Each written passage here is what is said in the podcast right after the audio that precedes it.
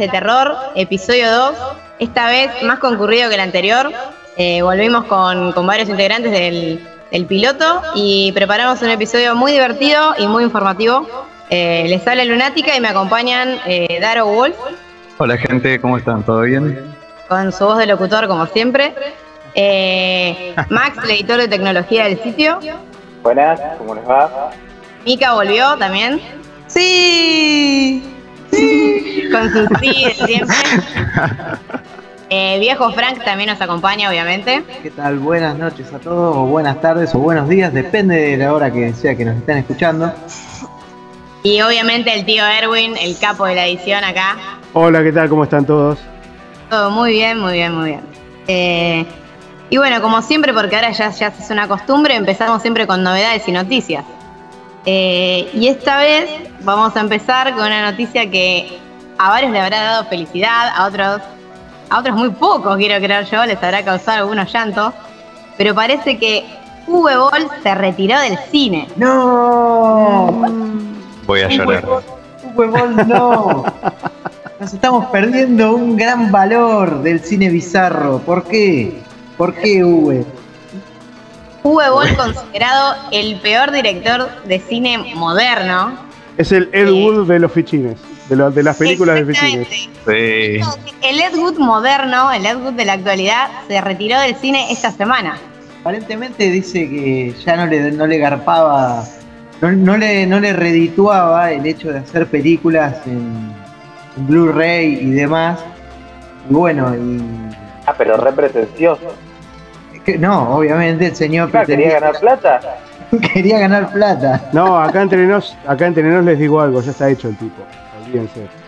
Ya la hizo. Sí, seguro. Aunque no lo puedan creer, porque la verdad que si consideramos que algunas de las películas que ha hecho son para arrancarse los ojos, directamente, la verdad es que la plata la hizo.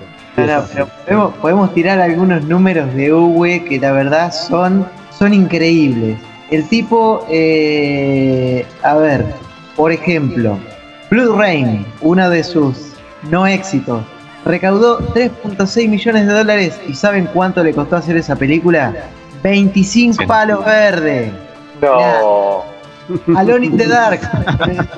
Alone in the Dark recaudó 8 millones.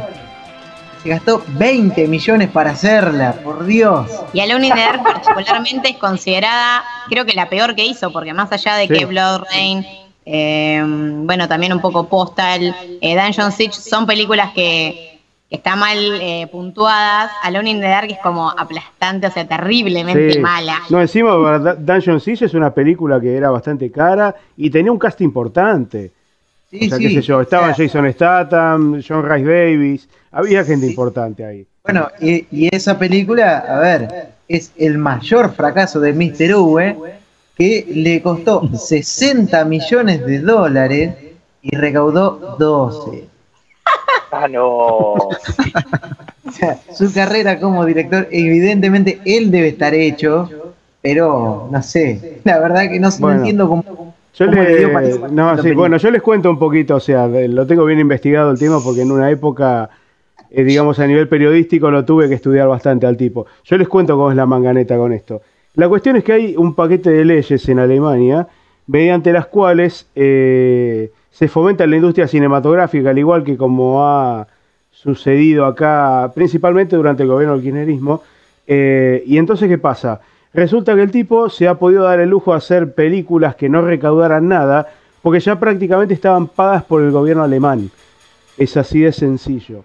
el gobierno alemán puso toda la plata y el, el tipo podía usar esas, o sea, el presupuesto de esas películas, más o menos no sé exactamente cuáles son los términos legales, pero los, eh, los podía usar para, las podía usar para deducir impuestos. Ah, Entonces la cuestión es que no importaba que esas películas no recaudaran nada, creo que en el fondo a él lo que menos le importaba era si esas películas recaudaban o no, porque no solo que ya estaba hecho, porque en realidad esas películas eran, era evidente que eran un bruto lavado de dinero, sino que encima hasta ganó dinero, porque las hizo con muchísimo menos dinero de lo que puso el gobierno alemán. La diferencia es la que duele, obviamente. Ahora, dentro un trabajo a lo argentino Exactamente. dentro de su largo catálogo de no sé, yo creo que a esta altura ya van a pasar a ser películas de culto para muchos, porque eh, lamentablemente si queremos ver un live action de varios juegos, tenemos que caer en las películas que él realizó. Y bueno, no podemos dejar de, claro, no podemos dejar de citar su, algunos de sus grandes éxitos, como por ejemplo hizo la película de Far Cry, hizo, bueno, Alone in the Dark, como decíamos hoy, The House of the Dead. Terriblemente eh, mala, por favor. Yo soy fanática de House of the Dead y lloré casi con esa película. Luego hizo, bueno, este, la de In the Name of the King, eh, que es la película de, de Y la mejor para mí es la de Postal. No, y aparte y aparte la de y aparte la de Dungeon Siege tuvo una segunda parte que se llamó Two Worlds. O sea, no sé, hizo una segunda parte increíble. Y de Blue Rain también hizo tres películas. Eh, increíble. increíble. Yo creo que Postal le como que destaca particularmente porque es la única película que captura la esencia del juego. O sea, usted, nosotros pensemos que Postal ya de por sí es un juego bizarro y malo y ofensivo y el cine de Hugo Boll es eso, entonces sí, es, la, única eso. la, única película fiel que el tipo pudo hacer y que encima estuvieron involucrados los, los desarrolladores, la gente de Running with Scissors eh, estuvo detrás de, la película. Bueno, no es casualidad que gracias a esa película el tipo ganó eh, hay unos premios que se entregan que se llaman los premios. Los Raspberry, eh, no sé qué miércoles. son los anti-Oscars, una cosa así. Los Golden, exactamente. Los Golden Raspberry, que se conocen como Razzies, exactamente, son los Claro, los Razzie Awards, eh, son esos, sí. Son los anti-Oscars.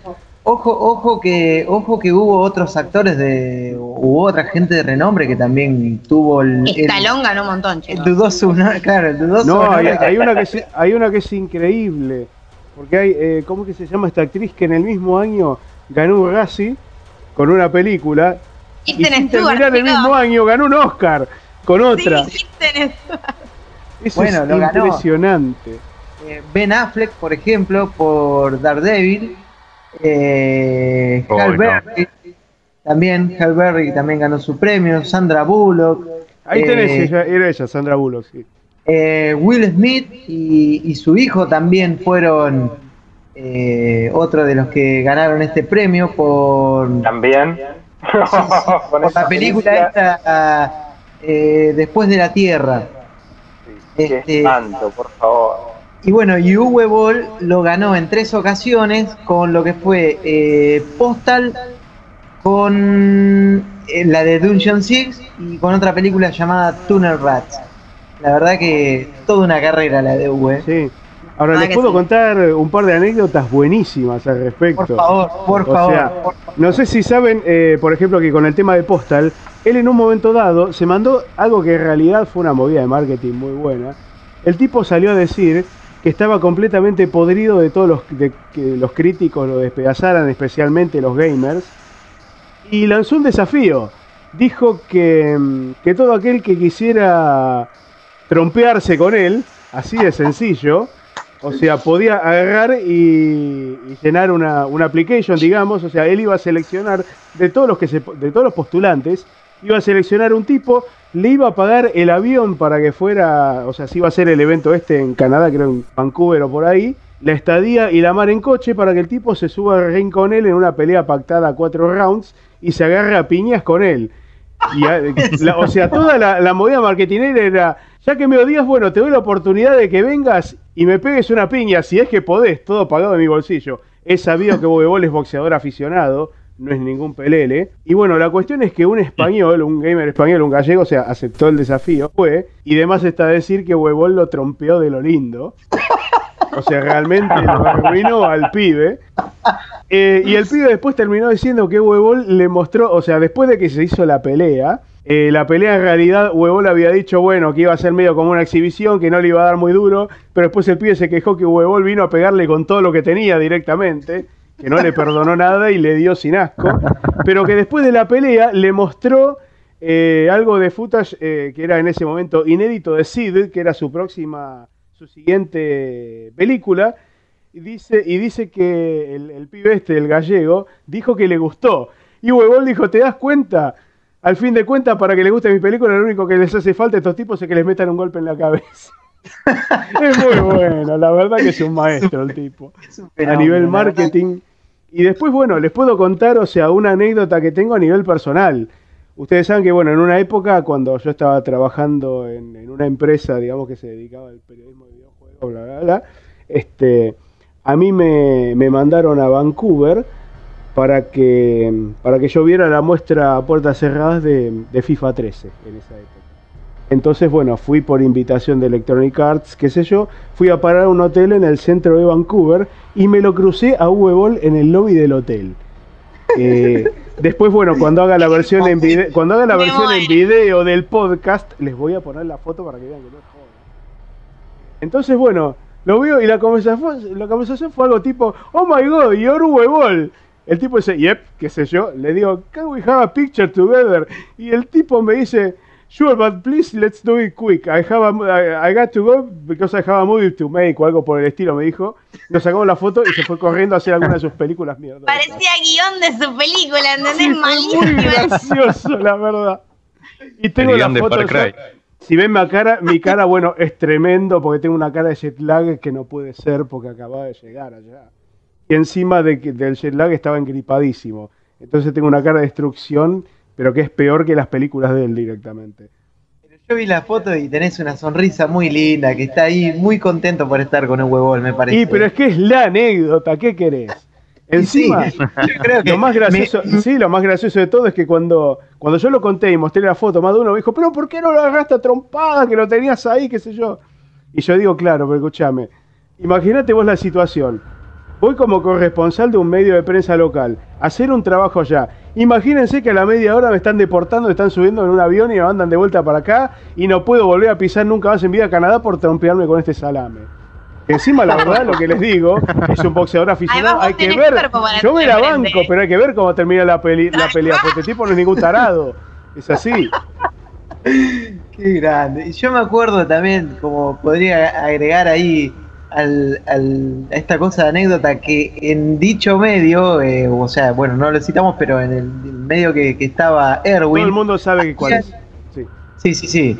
Eh, habían habían eh, instaurado un sello de garantía para determinados productos. sí, el sello Huevol, por Dios. El sello era, era la fotito de él con la sonrisa, que vieron que tiene una sonrisa tipo como el personaje de Mad, que tiene esa terrible separación entre ambos, entre ambos dientes frontales superiores y la manito con el pulgar arriba. Ese era el sello de calidad huevol, era buenísimo. y el sello decía huevol approves. Decía, no, decía huevol sí a los quality era. Era muy ah, bueno. quality, Era muy bueno. Muy, bueno, muy bueno. Por favor, digo, de eso hay que rescatar alguna Era genial. Muy bueno, ah. Nosotros necesitamos nuestro propio sello. No, va a ser tan bueno como el de Huevol, pero hay que hacer algo. sello de Google, la verdad que, ya te daba una idea de, la, bueno, del tipo de producto que ibas a adquirir, llegaba el caso, ¿no? claro, es como que bueno. ya se sabe. Pero bueno, ahora, ahora va a haber que, buscarnos otro director. ¿Qué director se animará, no? A, ¿Habrá algún director que, pueda seguirle los pasos con, con, películas modernas de videojuegos tan malas y tan bizarras? Bueno, hay tipos que no se han especializado. La verdad que hay tipos que no se han especializado en eso, pero que han hecho películas de videojuegos muy malas. O sea, qué sé yo, les puedo nombrar, sin ir más lejos, Dead or Alive. Eh, bueno, la que todo el mundo conoce, digamos, o sea, Street Fighter, que es pésima. Por más que, bueno, yo conozco, yo conozco mucha gente que es fan de, de Jean-Claude Van Damme, incluida Gillo, que bueno, que ahora no está, pero lo defendería Un saludo a Gillo. Pero la verdad es que la película, o sea, dejando de lado las cualidades actorales y o físicas de Jean-Claude Van Damme, la verdad es que esa película es patética. Eh, y después, bueno, tenemos unas cuantas más de ese estilo. Eh, qué sé yo. Silent Hill, por ejemplo, es bastante mal. Doom es una vergüenza para la, para la serie. La verdad es que hay unas cuantas que sin, sin, sin, ser realmente, sin pertenecer a un tipo que precisamente que se ha dedicado exclusivamente hacer películas de juego, pero que cuando se le dio por hacer una, hizo una bastante mala. Eso que, un montón. hay gente que se dedicó a arruinar bastantes películas, bastantes sagas. Claro. ¿eh? Aparte, bueno, qué sé yo, ahora se marca mucho el contraste porque ahora está viendo gente que está tomando licencia de videojuegos y está intentando hacer las cosas bien. O sea, realmente creo que, por lo menos yo lo veo de esa forma, creo que Warcraft, por ejemplo, es irreprochable eh, y creo que realmente lo que están haciendo, ya por lo que pude ver, eh, lo que están haciendo con Assassin's Creed pinta para muy bueno, la verdad. Sí, es verdad, es verdad. Coincido. Sí, igual si la peli no tiene un glitch me voy a ir decepcionado. Ah, bueno, obvio. Si no, no, no es fiel sin glitch. No, claro, si no hay bugs, no, no, no, no. Bueno, y también falta poco para el estreno de la, de la próxima película de Resident Evil, que va a ser la última, la de Final Chapter. Eh, que se estrena ah, tres días uno. Paul Anderson. Qué grande Paul Anderson. Hizo como cinco películas y la verdad que hay, que decirlo, el tipo es un maestro. Porque la verdad es que se casó con Mila Jovovich. Olvídate, es un máster. un ídolo. Un ídolo de multitudes. Qué grande. Bueno, era que, ya estamos con Resident Evil, eh, podemos comentar las novedades de Resident Evil 7. Que, que, bueno, Capcom está sacando dos videos muy cortitos, así a modo de, sneak peek, eh, todas las semanas. Y desde el último podcast eh, lanzaron dos videos más. Uno de ellos muy particular porque nos revela el combate que ya estábamos esperando, que nos muestra un poco de, de cómo es, digamos, los tiros y, el tiro, el tiro y la puñalada, ¿no? del juego. Eh, em, que bueno, en este video se ve, se ve un enemigo que aparentemente es inmortal, al estilo Nemesis, que bueno, sabemos que Nemesis no es inmortal en Resident Evil 3, pero es, es una especie, no luce como un Tyrant, pero parece un enemigo duro como un Tyrant, y, y en el video se ve un poco de el, protagonista le descarga una balacera y el tipo no frena, digamos. ¿Eso sabes cómo se va a resolver? Cuando aparezca Ada Wong y tire un lanzamisiles. Claro, lo esperado de un RPG a la mierda. claro. El RPG y todo se pulveriza. Y después, eh, bueno, otro de los videos es muy simple que, nos muestra lo que ya, ya medio que lo habían eh, filtrado, que es el uso de las hierbas y los sprays de primeros auxilios que vuelven, se pueden combinar como, como en los juegos más viejos. Y la interfaz de pulsaciones que estaban en los, las primeros Resident Evil, eh, el marcador ese que te decía que estaba fine, te pegaba un cazador y estabas en danger, una cosa así, si estabas jugando en difícil. El indicador de pulsaciones vuelve, pero ahora no es parte de un menú, sino que está como incrustado en el HUD. Si vos te mirás el reloj en la muñeca, eh, podés ver las pulsaciones del, personaje principal, algo así como la, vitalidad en, Dead Space. Eh, que de esta forma parece como que Capcom está buscando un poco de hacer el juego un poco más realista, más eh, inmersivo, incluso no solo con la cámara en primera persona, sino con las decisiones de este tipo. Y después, bueno, los dos videos más recientes, que, o sea, nos, acercan un poco lo que es la interacción con objetos. De hecho, en uno de ellos se ve uno de los escenarios que, es parte de la demo Lantern, la de linterna, que, es la que pudimos probar en Brasil Game Show, que, hay un previo en la página, que nos muestra que, bueno, que, como ya vimos en la demo de PlayStation 4, la de, Beginning Hour, eh, los objetos vos los podés mirar y los podés examinar como, como los primeros Resident Evil. Y capaz mirando en la parte de abajo de, algún objeto en el costado encontrás alguna inscripción o algo que te, que te da la pista para cómo resolver ese puzzle. O, o bueno, seguir adelante. Eh, no sé cuántos videos le quedan a esta serie de, de videos cortos que está haciendo Capcom, le deben quedar dos o cuatro videos porque siempre lo lanzan de a dos, pero poco a poco el juego se va haciendo cada vez más convincente. Eh, y bueno, como ya habíamos dicho la otra vez, el, juego sale el, 24 de enero, que es el cumple de, nuestro viejo Frank, ¿no? exactamente. Pero que no lo quiero para jugar. Cada vez me parece más aterrador. Y bueno, unos dos o tres días después se estrena eh, la película, la última de la de las seis películas de Paul W. Anderson, de Final Chapter, que bueno, la mayoría de los fanáticos ya a esta altura no lo quieren ni ver, a, la saga, a la historia de Alice. Eh, pero que bueno, los fanáticos realmente en enero van a estar muy felices porque tienen séptimo juego y sexta película. La verdad que sí, van a estar, va, todo, o sea, para todo el que, le guste el tema del survival horror y sobre todo Resident Evil, que es, bueno, como palabras mayores dentro del género, ¿no? Van a estar de, muy de para bien. Y para quien le guste Mila Jovovich. Obviamente. Obvio, sí. Em, y bueno, también hay eh, otro, ahora que estamos con el survival horror, eh, Franco, ¿nos querías comentar algo de The Conjuring House? Sí, sí, este, bueno, este juego nada, que medio apareció ahí de sorpresa, ¿no? Yo por, lo menos lo, eh, investigando siempre, me pongo un poco a, investigar y, a, ver qué hay de nuevo en, el, en, este submundo de, del survival horror y bueno, eh, siempre este tipo de noticias son bien recibidas en SHD, siempre caen ¿no? como de buen grado. Eh, y bueno, este juego de, Conjuring House, o Conjuring House, o bueno, no, sé bien la pronunciación, ¿no?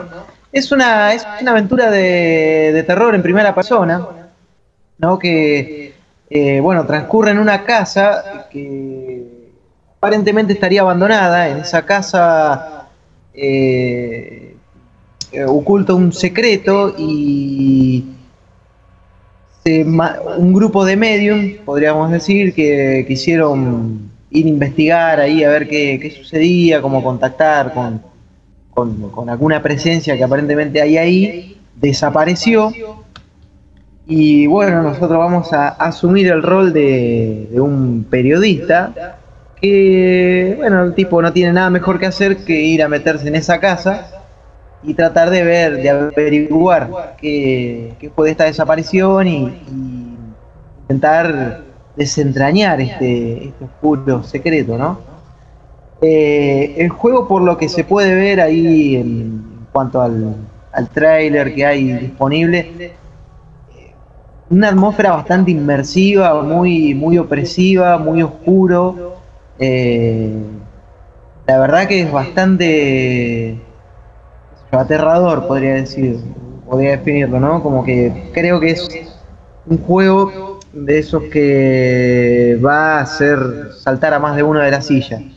Eh, no es casualidad esto porque el equipo desarrollador que es eh, Rim, Rim Games, sí, bien digo, Rim Games, eh, ellos quieren como volver a, o, con este juego conseguir, eh, a ver, em, no me salen las, palabras, pero como volver al terror de la vieja escuela, ¿no? Eh, como que pretenden no tan tanta acción o, o disparos o demás cosas, sino un, un valor un poco más, más inmersivo ahí, donde se supone que los enemigos van a tener eh, un tipo de comportamiento impredecible, o al menos lo que, lo que prometen. Y bueno, nada, habrá que ver en realidad qué de todo esto es verdad para cuando el juego llegue en 2017 a PC. Eh, de todos modos, bueno, cualquiera que, quiera saber más acerca del título y eso puede eh, acercarse ahí al, sitio web eh, y... sí, también se lo puede votar en, Steam Greenlight. Exactamente. Y a mí particularmente me pareció interesante por, porque la atmósfera, bueno, el, el argumento parece de alguna una película de James Wan, tipo El Conjuro o Insidious, es de esa onda tipo terror sobrenatural, pero la atmósfera me hizo acordar a muchas aventuras como aventuras gráficas en primera persona como, bueno, no sé, Scratches o Darkfall, que es más, por, lo que se ve en el tráiler, es más investigativo y no tan... No parece ni aulas ni amnesia, sino que es más como un terror más pausado, un poco más eh, atmosférico como una especie de Layers of Fear si no fuese surrealista, porque Layers of Fear llega a un punto que, ya se está metiendo en un, no sé, en un laberinto del terror que parece una pesadilla. E, este, este parece más, más realista y más investigativo. Supongo que, también porque sos un periodista y, la trama lo quiere así. Sí, sí, sí, sí. Además ahí va, o sea, por lo que se puede ver también hay un poco del gameplay del, del trailer. Eh, nada, como que vas con una linternita ahí y, qué sé yo, y por lo que se deja ver, el tipo más que ponerse a combatir o más que hacer frente a todo lo que se le aparece, es como que intenta huir porque realmente, se me hace que le debe parecer aterrador. Y creo que es lo que el juego trata de transmitir. Sí, sí, la, la tendencia un poco de los juegos actuales que no te dan nada para defenderte, pero pinta ser un poco más investigativo que Aulas Slender, entonces por eso le, le ponemos fichas.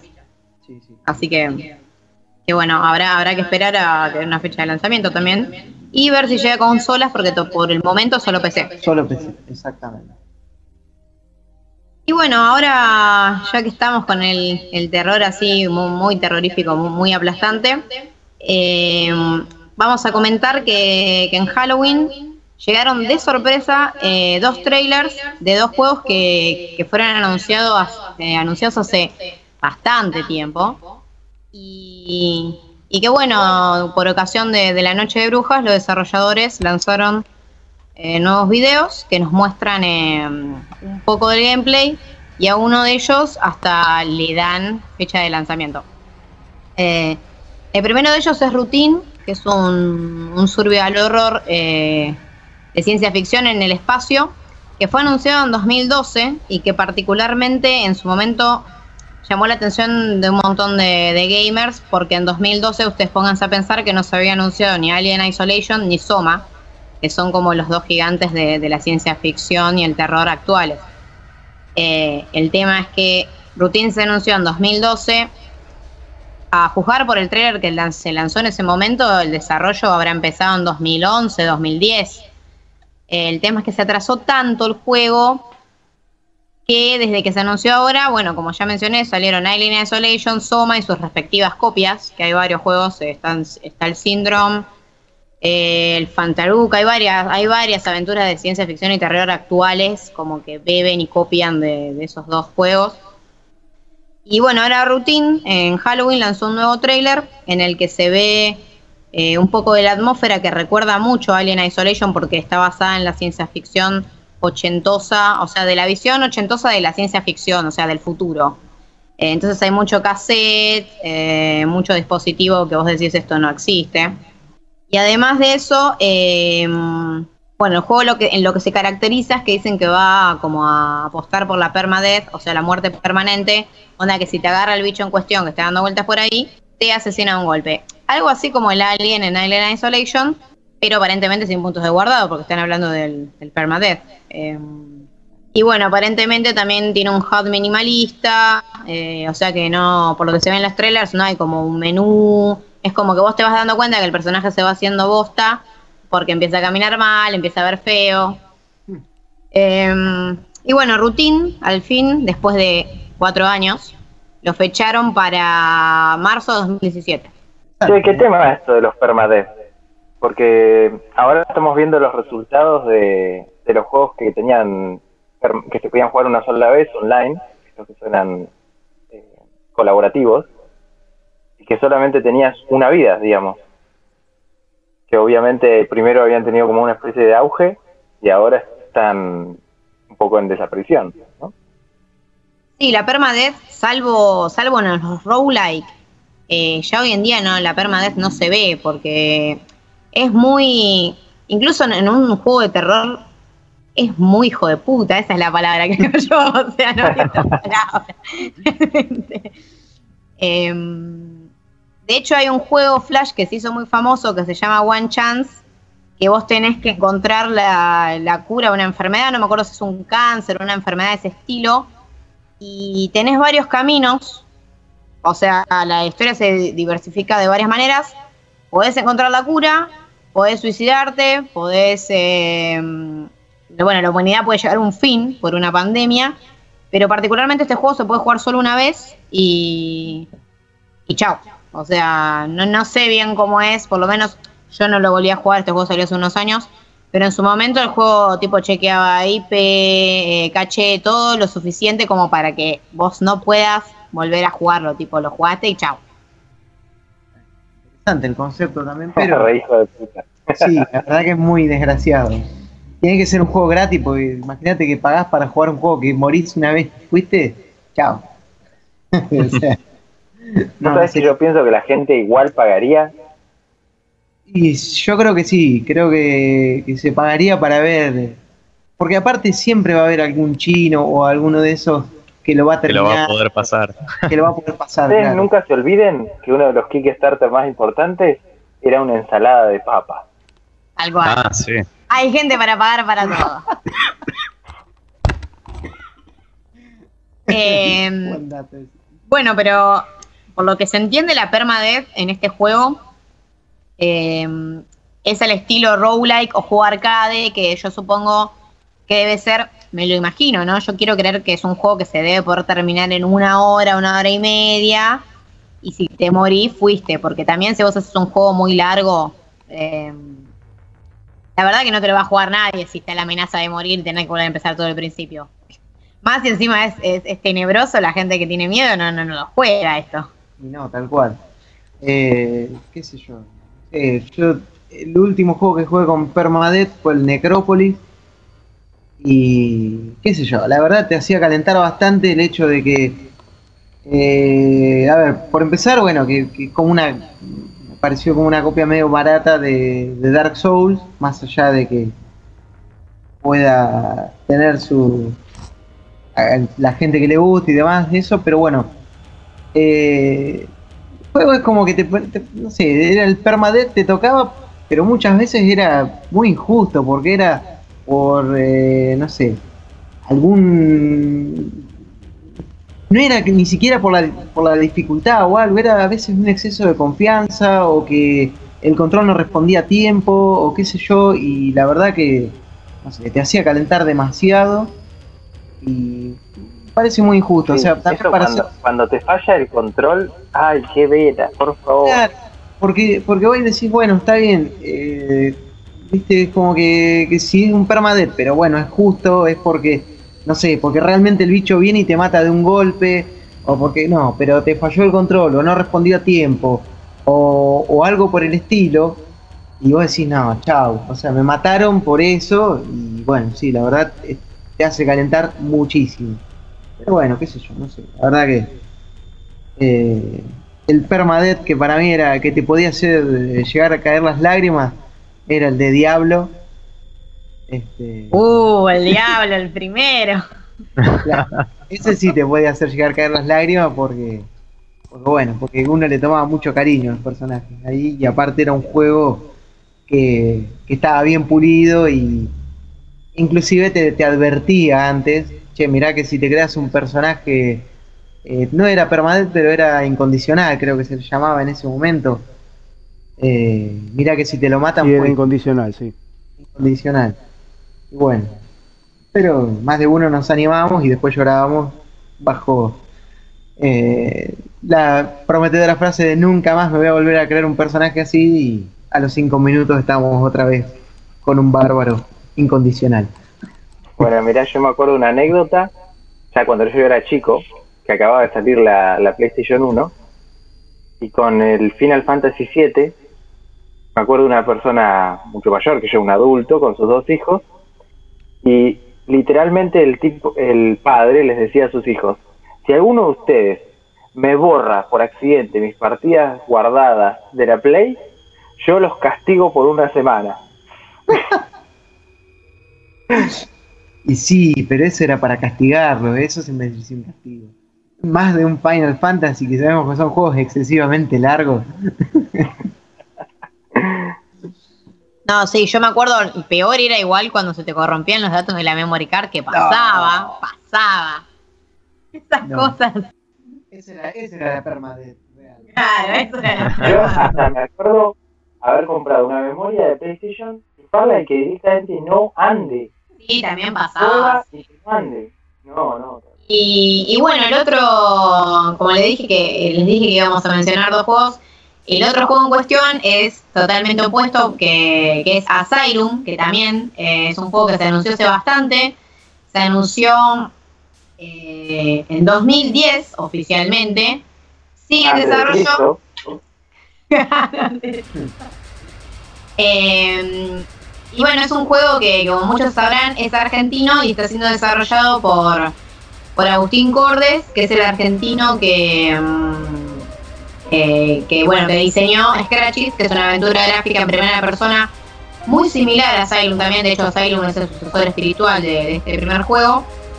Eh, que fue una, aventura, Scratchis fue una aventura muy aclamada por, por los fans de la aventura gráfica y bueno, son muchísimos realmente los fans del terror Lovecraftiano y, y de las aventuras gráficas que están esperando Asylum. De hecho, Asylum tuvo un Kickstarter exitoso en el que se recaudó más de 100 mil dólares. Es el Kickstarter, si no me equivoco, de Sudamérica es el Kickstarter más exitoso eh, en la industria de los videojuegos. Es el Kickstarter más exitoso de Argentina, de eso estoy totalmente segura. Y, y bueno, el juego eh, la realidad es que el desarrollo viene avanzando. Eh, bueno, Agustín y, los chicos de Sensei van publicando actualizaciones muy a cuenta gotas, igual que los de Routine. O sea, nos tiran un trailer a tantos meses o, unos screens, a veces ni trailer. Y bueno, en el trailer este de Halloween lo que se ve particularmente es eh, un poco del recorrido del, manicomio. Que, que, bueno, obviamente el juego se llama Asylum porque justamente nos ponen en un instituto para enfermos mentales que parece que tiene algo turbio. Eh, se espera algo Lovecraftiano por el historial de, Agustín y, los juegos que, se sabe que le gustan o, que desarrolló. De hecho, también, eh, bueno, Serena, que es una aventura um, gráfica gratuita, muy también de corte del Scratches y, de lo que podemos ver de Asylum. Eh, también tiene alguna que otra referencia a Lovecraft, o sea que sabemos que en Asylum podemos esperar algo así. En el trailer este nuevo se ve un poco de, del gameplay de, cómo se recorre el, instituto mental, este manicomio, y se ve un poco la interacción con los personajes, eh, que quizás son el punto más flojo del juego porque los modelados como que les quedaron un poco atrasados, o sea, pensemos que es un juego que se anunció en 2010, cuando la PlayStation 3 todavía estaba re vigente, por ejemplo, y, todavía hablábamos de, no sé, de jugar a 720 y éramos felices. Eh, la tecnología avanzó mucho. ¿Qué Estamos hablando de 2010. Claro, ya, ya nos vamos a la época de la 3DO. Eh, no, pero en, estos últimos años la verdad que la tecnología avanzó tanto y a veces estos juegos que se estiran tanto en el desarrollo yo creo que, que es cada vez más grande y más titánica la tarea de desarrollarlas porque tienen que, que adaptarlo el juego, no lo pueden sacar con con un look de un juego de 2010 porque más allá de que, en el nicho de las aventuras gráficas los fans como que no miran mucho los gráficos, la verdad sería una pena que, este juego en cuestión, que la verdad que los escenarios y el ambiente son sublimes, o sea, realmente miren el trailer, es increíble, choca mucho los modelados y, y bueno, eh, creo que tienen intenciones de, modificarlos, adaptarlos más a, los tiempos que corren. Lo que tiene particular es... Mal no recuerdo, el manicomio estaba inspirado en un manicomio real, ¿no? Sí, de hecho, eh, el equipo de Senscape se fue, eh, se fueron al Borda. Hay, tienen videos de eso. Eh, o, hubo fotos de, cuando fueron ahí. Y además se inspiraron en manicomios conocidos de, Europa. Yo en estos momentos no, tengo la info eh, de cuáles fueron particularmente, pero si uno busca en, el Facebook de Senscape, hay un álbum de fotos que tiene eh, la comparación entre algunos escenarios de Asylum con eh, los escenarios de estos manicomios que, que lo inspiraron y muchos están copiados tipo tal cual. Y bueno, lo, que tiene de particular el trailer, que, es un poco hasta gracioso, es que al final del trailer, en lugar de poner una fecha de lanzamiento o algo, ponen coming as soon as we can. O sea, el juego va a salir cuando ellos puedan realmente. Cuando puedan cerrar. Bueno, es un poco la política de Blizzard o Rockstar, ¿no? Va a estar listo cuando esté listo. Claro, es la, la política de los grandes desarrolladores. Exactamente. Grande, pensar como grande y está bien que sí Y cagarte en el jugador. nah, pero ojo, yo prefiero eso a que después nos entreguen, como hablábamos la otra vez, eh, juegos que como Mafia 3 o... Juegos o, a lo Bethesda. Es claro, o juegos a lo Bethesda que salen y te tiran el parche día 1 de 2 o 3 gigas. No, no. Más vale mantenerlo en el horno hasta que esté listo y, y después veremos. Tampoco una cosa de que digas, bueno, en este caso se entiende que es un estudio independiente, ¿no? Y, todo el, los problemas que pueden tener de desarrollo. Eh, que el juego se anunció, como decía Flor, hace unos cuantos años ya y bueno, todavía no lo pueden terminar. Pero las grandes empresas muchas veces deberían dejarse de joder con esto de sacar juegos en fecha X y entregar productos a medio terminar. Eso es cagarse en los jugadores, me parece. Sí, sí, No, totalmente. seguro, pero la verdad que lamentablemente muchas veces es así. Es muy difícil para un estudio chiquito ponerle, eh, no ceder a las presiones del publisher y agarrar y rushear un juego y sacarlo a medio hacer porque es lo que el publisher exige, porque te exige cumplir con los deadlines y si no te sale el apoyo económico. Bueno, bueno, no lo tenemos, terminás. Lamentablemente tenemos- es así para la, la historia para los, para los estudios chicos. Después ya los estudios que tienen, tienen una fama ya cimentada, que se pueden dar el lujo de hacer lo que quieren, o sea, como precisamente Bethesda, que es developer y publisher al mismo tiempo, o Rockstar, pero en el caso de todos los estudios chicos no se, no se dan una idea de lo que es. Para un estudio chiquito, por ejemplo, tener que bancarse las presiones de, de una empresa como Electronic Arts, por ejemplo, debe ser insoportable. Bueno, tenemos, tenemos el caso el que todavía no termina esta historia y lo vuelvo a citar porque hace poquito, hace unos días salió un nuevo capítulo de la novela que no termina jamás, la novela de No Man's Sky, que bueno, no sé si se enteraron ahí, esto lo tiro a- como, como haciendo un poco al tema que venimos hablando, que ahora el nuevo capítulo va de que salió un tweet ahí en la cuenta de Hello Games, este estudio chico, ¿no? Que, que Sony apadrinó, podríamos decir de algún modo, diciendo No Man's Sky fue un error, ¿no? Y al ratito, o casualidad, se bloquearon todos los tweets de, de Hello Games y salieron a decir que había sido un hacker que se ve que andaba muy aburrido y se Claro, un hacker. Claro. Eh, El hacker que no tenía nada mejor que hacer dijo, a ver, eh, ¿qué puedo hacer? ¿Puedo entrar a la cuenta de Sid Murray y transferirme unos cuantos dólares? No, no, no, eso no. Eh, ¿Puedo entrar y, no sé, hacer cualquier otra boludez que se me ocurra? No, tampoco. No, mejor voy a entrar y voy a- en el Twitter voy a poner, No Man Sky fue un error, perdón por eso. Y vamos.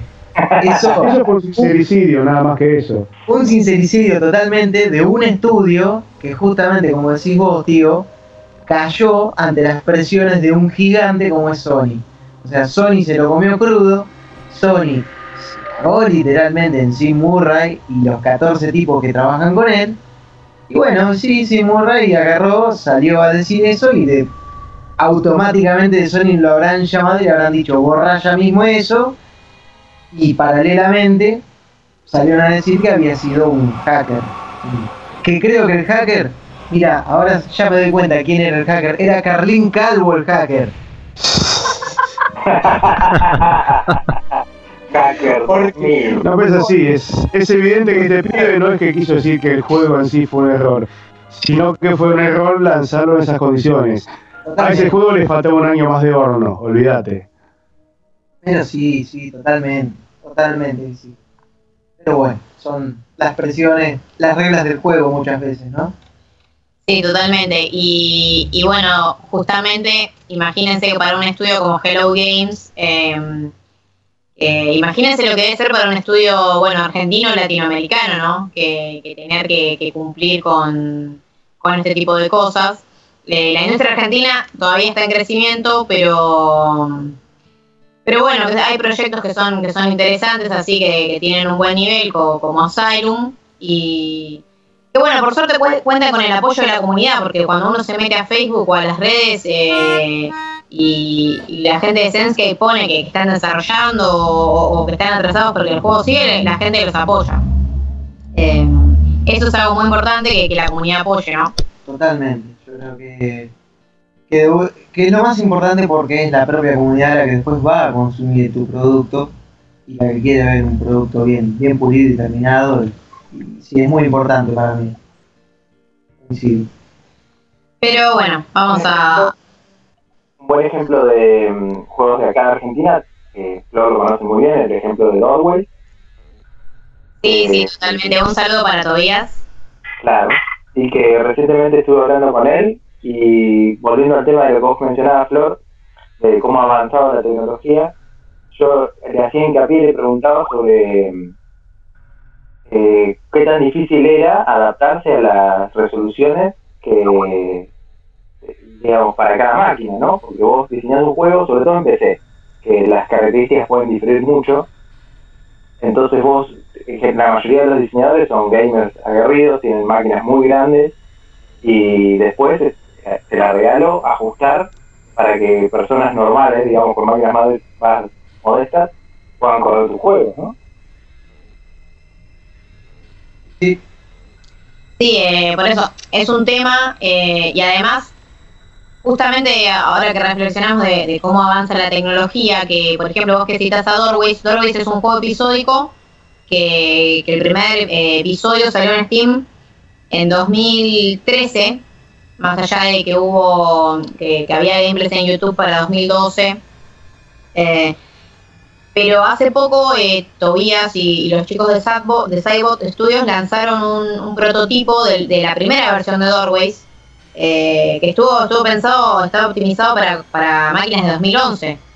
Y, uno lo juega y, nada, es como que, o sea, una PC gamer actual te lo corre como sea, a mí me lo corría la, la que estoy usando para para trabajar y redactar. O sea, es, todo lo que avanzó la tecnología últimamente, ni hablar de la realidad virtual, ¿no? Eh, y el último episodio de Doorways está ya pensado para, si bien no, es un gigante, eh, no, es un triple A, eh, realmente se nota mucho el profesionalismo de, cómo fue creciendo el estudio y cómo pasó el tiempo y, cómo se fueron adaptando a, a las nuevas tecnologías también. Pero bueno, no sé, habrá, habrá que ver eh, cuándo sale Routine, cuándo sale Asylum. Capaz, no sé, bueno, Dorwis creo que ya terminó, pero ¿qué, es lo nuevo que van a traer los, los creadores de Dorwis, no? Porque yo creo que, algo nuevo también va, a surgir. Eh, que yo creo que algo entre manos se viene. Sí, sí, eh, seguro. La verdad no, no, sabemos qué, pero algo se debe entrar. Y ya que estamos con, juegos argentinos, eh, queremos cerrar las secciones de novedades con, un anuncio eh, relacionado con Meet the Game, que es un evento que ya se, empezó a hacer en, 2014 en, la ciudad de Buenos Aires. Es un evento enfocado en desarrollo de videojuegos. Eh, más que nada, tiene un ciclo de charlas, pero lo que destaca del evento es la parte de exposición porque en ediciones anteriores más de 50 videojuegos argentinos eh, han expuesto sus demos ahí y los asistentes pueden ir a jugar.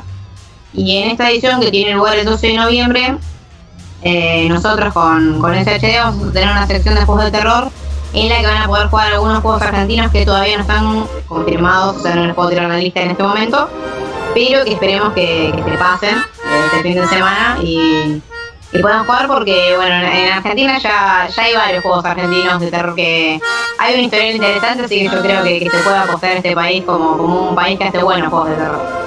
Eh, Doorways, Asylum, Hidden, eh, son, son, buenos ejemplos de eso. Eh, y bueno, no, no sé, podemos pasar a, la sección de tecnología si, si quieren. Yo quiero, porque quiero ver qué, qué nos trae Max. Y bueno, ustedes como saben, eh, estamos grabando ya unos minutos de terminar eh, en Halloween. O sea que un poco de temática hay que, hay que darle un poquito de sabor un poco más siniestro, ¿no? Al programa. Así que se me ocurrió para cambiar un poco la, el enfoque que venimos, venimos trayendo de tecnología moderna, vamos a cambiar a un poco de tecnología un poco más antigua, pero bastante más terrorífica. Y no estoy hablando de, un- de una placa de video que se quemó, sino eh, ustedes saben bien que durante, digamos, en todos los juegos lo ven reflejado, todos no, pero en la mayoría, que la tecnología no solo se usa para el bien, sino para el mal también. Y eh, existieron a través de la historia muchos aparatos que se usaron para tortura, por ejemplo. Claro. Ah, Yo acá les traigo una pequeña lista de los que parecen más eh, macabros y quizás algunos podrán ustedes citar si lo han encontrado en algún juego, aunque sea a nivel cinemática, ¿no? Las películas de Boll. Ah, exactamente. Esa es una tecnología visualmente terrorífica. Eh, el número uno de la lista que les traigo es el llamado La Cuna de Judas. que Sí. es bastante llamativo, Oh, que en, casi, en todos los idiomas se llama más o menos igual.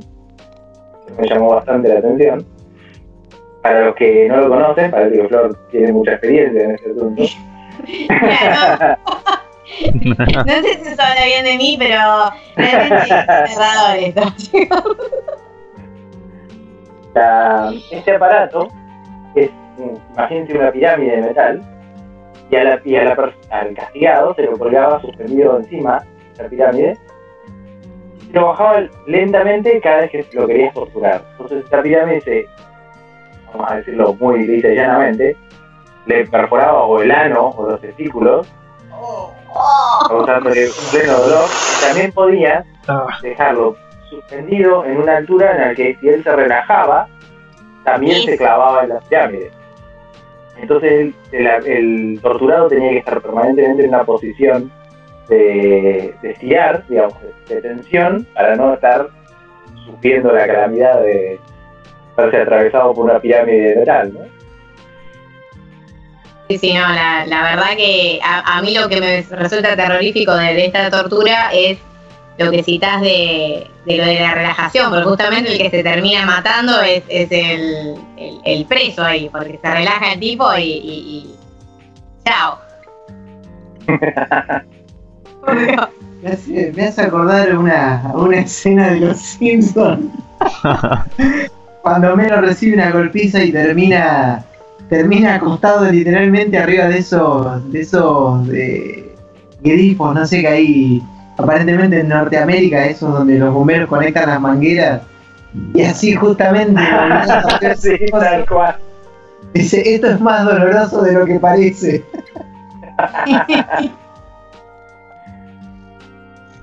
Bueno, el segundo ítem de la lista es eh, la llamada pera de la angustia. Que, Otro bueno, horrible. Ah, Tal cual, porque para darle un poco de, de unisex al asunto, la descripción más básica, imagínense un tornillo, también ustedes lo van enroscando, va ampliando, como si fuese, como si se abriese una flor. Bueno, el tema es que el capullo cerrado se introducía en cualquier orificio, hasta incluso en la boca del torturado, y se empezaba a girar la manivela, girando, girando, girando, hasta que producía, imagínate, unos terribles desgarros en el orificio de, del que se haya insertado. Muy en tono con el de Judas, ¿no? Sí, ese, lo, ese lo vi, me parece, en la serie Salem. Sí, porque era, era un método de, de la Inquisición o de la matanza de brujas ese. Sí, sí. Sí, sí, sí. Ese lo vi en esa serie, me acuerdo. Que Lo usaba el, el viejo, que era como el que cazaba a las brujas. Sí. Muchos de estos artículos, obviamente, se usaban para cacerías de brujas y, y- y personas perseguidas por la iglesia, ¿no? Claro. tortura tenía mucho de eso siempre. Bueno, y, hablando de ese en particular, acá tenemos uno que incluso aparece en- mencionado en la, en la Biblia, que son el uso de las sierras. Que uno diría, bueno, las sierras se usan continuamente, cortar y nada más, pero este es bastante llamativo porque al torturado, que en general en este caso era para matarlos, evidentemente, se lo colgaba de cabeza, con las piernas abiertas, y con una sierra, como la que te imaginarás para cortar un árbol, empezaba a cerrar el cuerpo por la mitad. O sea, por estilo película de terror ejemplar. Y lo interesante es que al estar la persona colgada de cabeza, no moría desangrada. Entonces la, el corte podía llegar incluso hasta el ombligo de la persona mientras lo estaban cerrando y la persona seguía con vida. No. No escuchen este podcast durante la muerto, gracias. bueno, es una buena aclaración. Una imagen que se me viene a la cabeza con esto es de la peli Von Tomahawk, cuando lo agarran a uno de los vaqueros, no sé si lo vieron ustedes. No, no la, esta es una de las que tengo pendiente. Bueno, pasa algo bastante similar y es muy doloroso de ver. Igual Bon Tomahawk, eh, por lo que estuve viendo, es es como un western bizarro y, re gore, por lo que Sí, sí, sí. O sea, eh, no la vi, pero la, he enganchado, o sea, nunca la vi entera, he enganchado escenas que vos decís... O sea, por momentos rosa el horror, o sea, es como que vos empezás a verla y decís esto es un western y no, no, son tiroteos normales, no, es como partes muy asquerosas. No, sí tiene momentos bastante desagradables que te hacen ah, mirar por otra parte, pero sí, o sea, una persona que busca una peli así de vaqueros para ver disparos y todo eso, esta no es la ideal porque se toma su tiempo para mostrarte las cosas, pero si tenés la paciencia suficiente, cuando termine vas a decir, Qué buena peli. Puede ser que no vi esa película todavía. Sí, sí, igual es, bastante reciente, no es de 2015 si no me equivoco. sí, sí. Sí, Veanla, como dice eh, Andrés. Bueno, hay, hay partes de... Mm, hay, un, hay un momento muy particular en, el primer Amnesia, que, que es una cámara de tortura, y ese método de la sierra eh, está. O sea, Amnesia no es muy gráfico en este sentido porque vos lo que ves son eh, como los dibujos del momento, los que están en. Si uno busca en internet un método de tortura, lo que hay son dibujos de la época que se rescataron. Eh, y Amnesia lo que tiene es una cámara de tortura que están los, instrumentos de de tortura y vos te vas acercando y como que vas escuchando audios o, o tenés medio visiones el momento y es medio, medio desagradable. Algo que también pasa en, el primer Doorways hay una escena así también, momentos de tortura. Sí, sí. Bueno, y hablando de, porque obviamente por un lado hablamos de tortura y después vos mencionabas que es un western que se le, introducía el gore y el horror. Bueno, hay acá en especial un método de tortura, que es el burro español, que más de una vez lo hemos visto caracterizado en otro contexto, que es el sadomaso, ¿Ah? que es como una especie de triángulo de madera, ¿no? Donde se sube la, persona, se lo verán mucho en la cultura japonesa, tienen bastante fetichismo con respecto a esto, se ven a las mujeres montadas en este tipo de aparatos. La gran diferencia... Como el, el Claro, exacto. La gran diferencia es que eh, al torturado, en este caso, se le colgaban pesas en los, en los pies, cosa de que tiren, de, acuerdo a cuánto querías que dure vivo la persona o no, mientras más peso, por supuesto, más de rotura más rápida de, sus genitales y, por supuesto, una muerte. Imaginen eh, una persona que de las dos piernas le está colgando peso y que estás apoyado encima de, una, de un triángulo filoso, puede ser de metal o de madera. La verdad que no es algo muy, muy placentero de imaginar. Es como que todos los métodos, todos atacan a, lo que es eh, o, los genitales, son todos muy, muy violatorios. Eso es lo que a mí me da mucha impresión, es como muy desagradable realmente. Bueno, para hacer contraste contra eso, el que sigue en mi lista es el cinturón de San Erasmo, este la verdad me resultó muy, muy llamativo, porque eh, no sé si conocen los, los collares de ahorque del, que se usan con animales, es como si fuese un collar de metal con puntas, ¿no? Hacia adentro, cosa de que cuando, si, no te, si el animal no te respeta, se te clava. Bueno, es lo mismo, pero mucho más agresivo, con puntas más, eh, más pronunciadas y letales. pensadas justamente como para perforar la piel. Se, se podía colocar en varias partes del cuerpo, por ejemplo, podías colocarlo en la parte torácica de la persona, o sea que si la persona intentaba respirar mucho, se le clavara las, las puntas. Imagínate la persona que no puede respirar mucho por miedo a ser perforado. Y en otras condiciones, para que imagínate que querías generar otro tipo de tortura con el mismo aparato, vos se lo ponías en un brazo, en una pierna, y se lo dejabas colocado de manera con un candado para que no lo pueda abrir, y en los lugares donde había penetración de, las agujas estas oxidadas, permitías a las moscas que tosen los huevos y se empiecen a meter larvas adentro del cuerpo de la persona para que lo vayan comiendo por dentro. Ah, pero era más turbio que una doncella de hierro. era desagradable ya. ese, tipo de cosas también. Ese tipo de, ese tipo de cosas de corsé también lo vi, creo, en alguna serie. Cuando. ¿Vieron cuando los puritanos se autoflagelaban al tener pensamientos impuros y demás?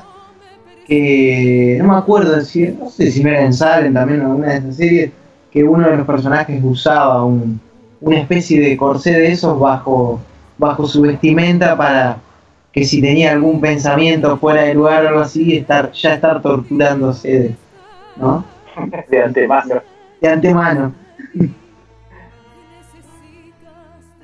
La, la tortura así con... Va, siempre, también en, en Sin más lejos, el Código de Da Vinci, que es una película bastante comercial y no es fuerte para nada, eh, se ve un poco de eso también, de, la idea de, perforarse por el, por el castigo de, los impuros, sí. Bueno, en el nombre de la rosa. También, el nombre de la rosa, sí, sí. Muy buena película. Gran película, em, Ahora viene uno más, llamémosle artístico, es un nombre bastante peculiar. El arte de matar. Tal cual. y sobre todo de castigar, ¿no? Porque siempre estas herramientas estaban pensadas para para castigar de luego de, algún tipo de infracción. Claro. Este, el inventor de este que sigue ahora, que se llama Toro de Falaris, lo gracioso es que se le, se le encargó, el, tirano que le encargó la, el diseño de esta herramienta de tortura, y lo primero que hizo cuando estuvo completada es meter al, al arquitecto adentro para probar el aparato. Ustedes imagínense una figura de bronce de un toro, en muchos lugares hay estatuas, con una compuerta para abrirlo y meter a la persona adentro.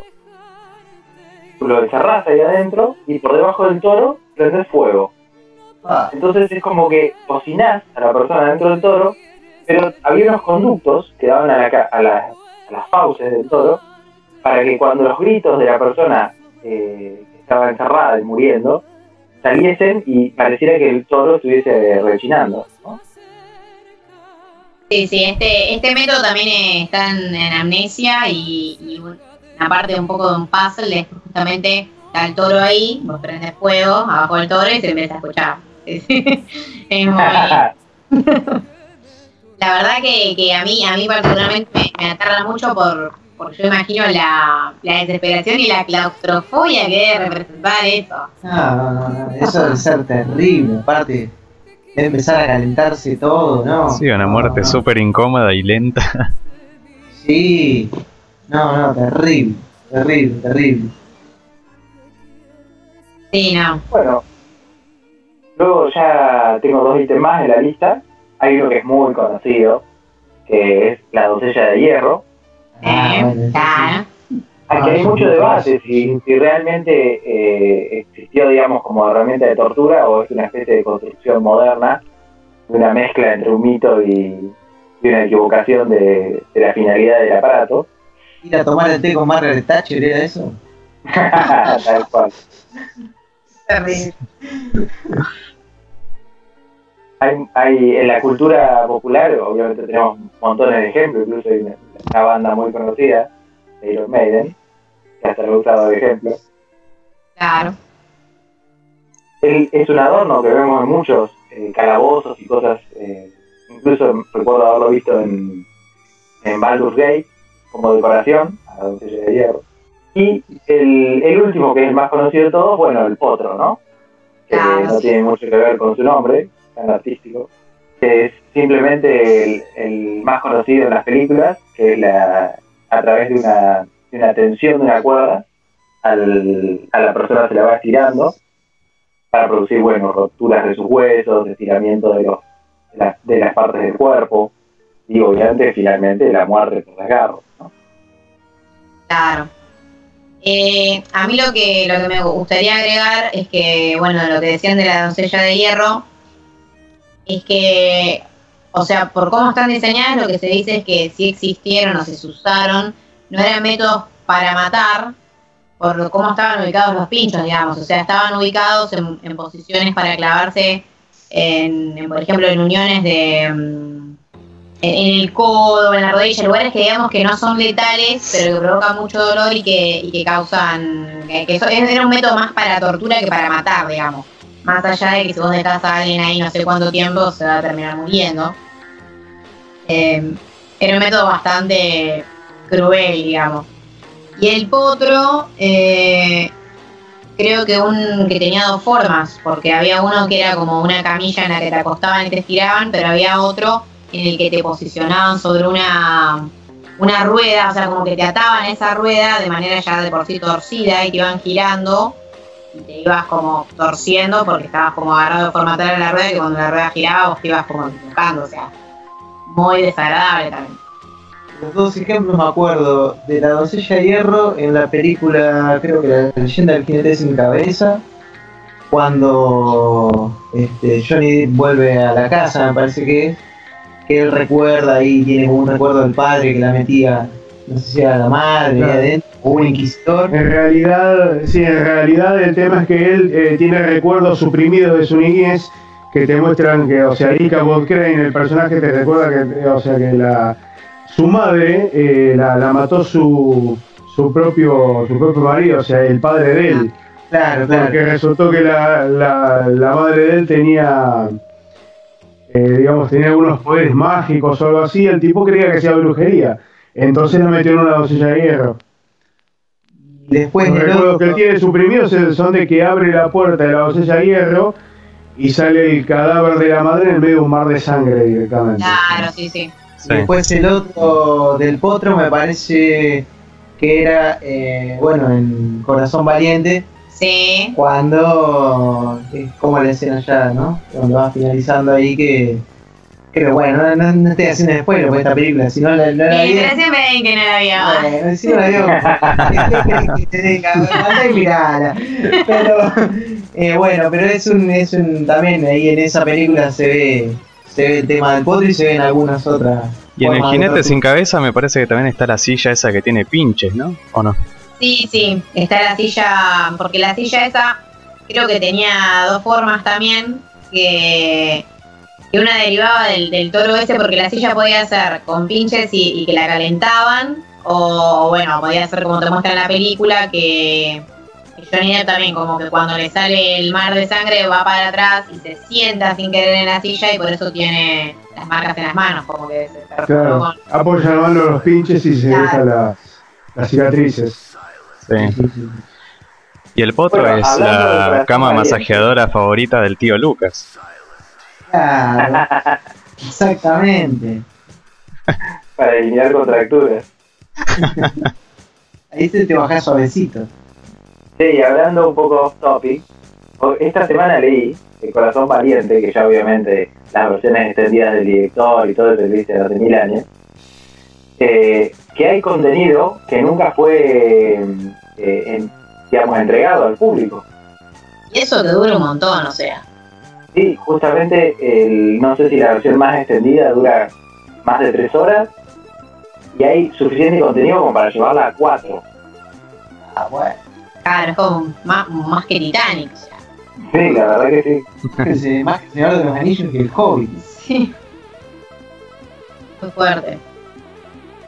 Em, y bueno, creo que, que, la parte tenebrosa de la, de la sección de tecnología ya la, ya cerramos, pero, pero nos quedaría hablar un poco más de, actualidad con, un nuevo producto de, Genius que estamos probando, ¿no? Sí, llegó hace un par de días y recién la estábamos tipo estrenando. Eh, es un mouse de la línea gamer de Genius, se llama Scorpion M6 610. Si bien no es de gama alta, tiene detalles que lo hacen resaltar de mouse corriente, por ejemplo. Tiene para configurar los macros, tiene pesas, es bastante cómodo. Si bien es grande, por ejemplo, para mi mano, pero bueno, yo tengo las manos re pequeñas, asumo que por ahí para las manos de un hombre debe ser muy cómodo. Además de que es rugoso en los costados, entonces eh, debe ser bastante bueno para jugar.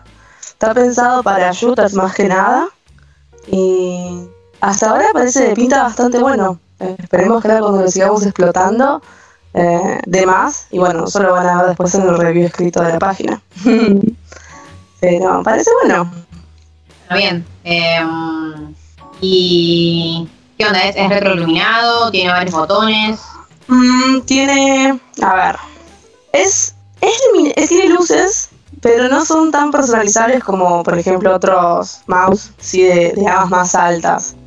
Tiene el logo iluminado y la, la ruedita iluminada, pero es como que se, ilumina solo, o sea, cambia de color solo. A los modos puedes configurarle la, eh, la velocidad de, la respiración de la luz.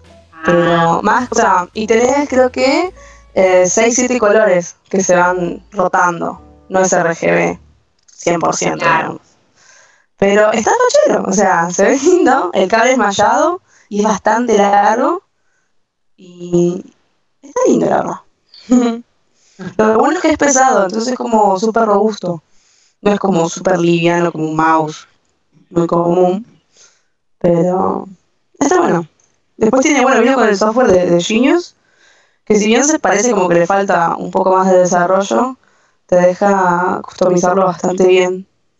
Eh, más que nada los, eh, los DPI, que tiene hasta 8200 este. Por eso está bueno para, para shooters. No, sí, sí. Ah, está, no está bueno para un juego tranquilo, pero para un shooter así de mucha acción, sí. Después te, voy a recomendar un juego eh, justo, justo ideal va a ser para, para, explotar el, el mouse. Buenísimo. Eh, claro, lo que tienen de bueno también los, los periféricos de, de y bueno, de GX Gaming, es que son de precios más accesibles que, que este es súper accesible. Este lo conseguís a partir de 700 pesos. Y la verdad que por lo que es, hasta ahora vale la pena. O sea, no, no es un mouse simple, pero tampoco es un super mouse de alta gama que por ahí sí te sale carísimo. Sí, es súper accesible. Eh, y bueno, vamos a, tener un review más detallado con, para, ver las fotos del producto y eso en, la página. Eh, y bueno, creo que, con esto cerramos el primer bloque y, en el que sigue eh, vamos a tener info más detallada de, algunas cuestiones que, que después de la música se van a enterar.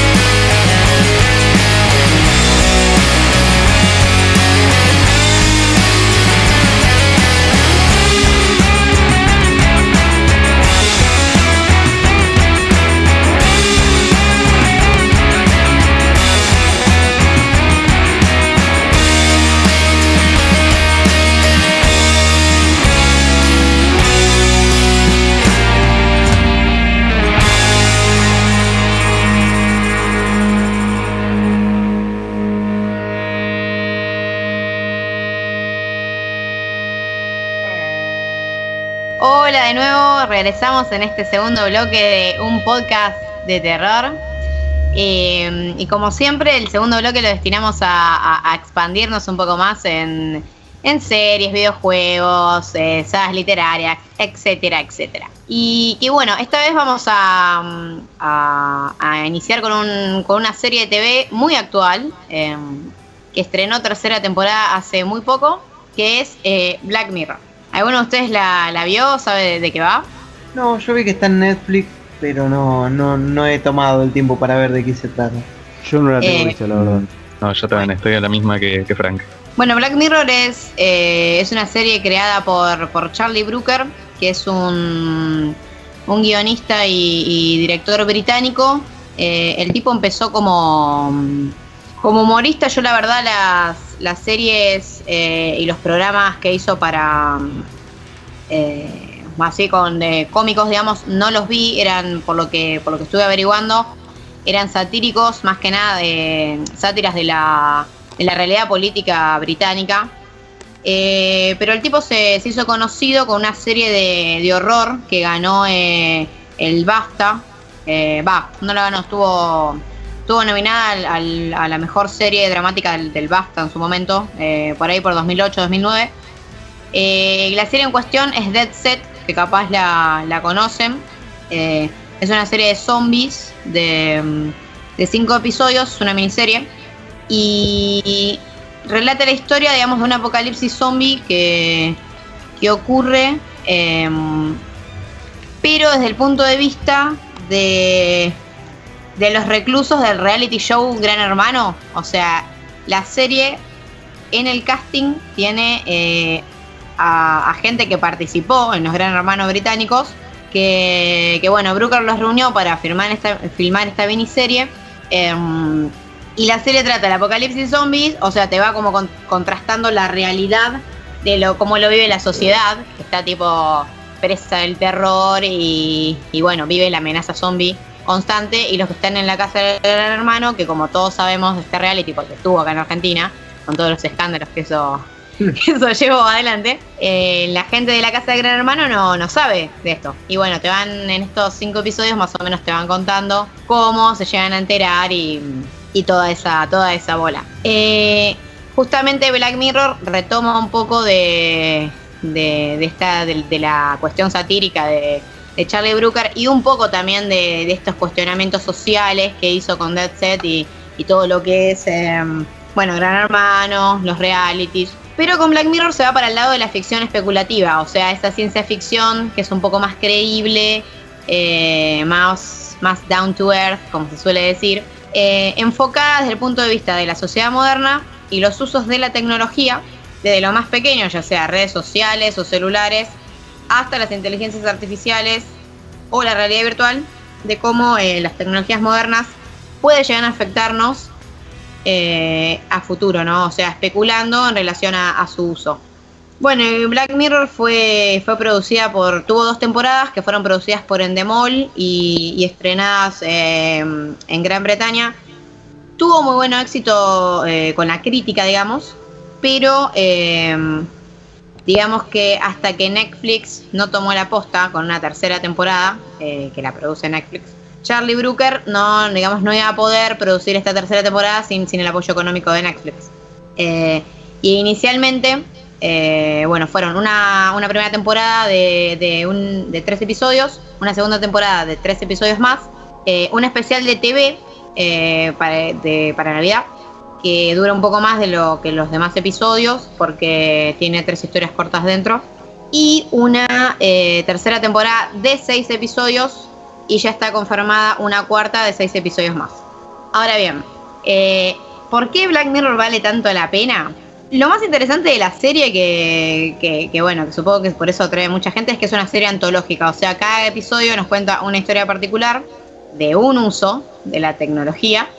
Y bueno, tienen personajes distintos, eh, un arco argumental particular y cierra.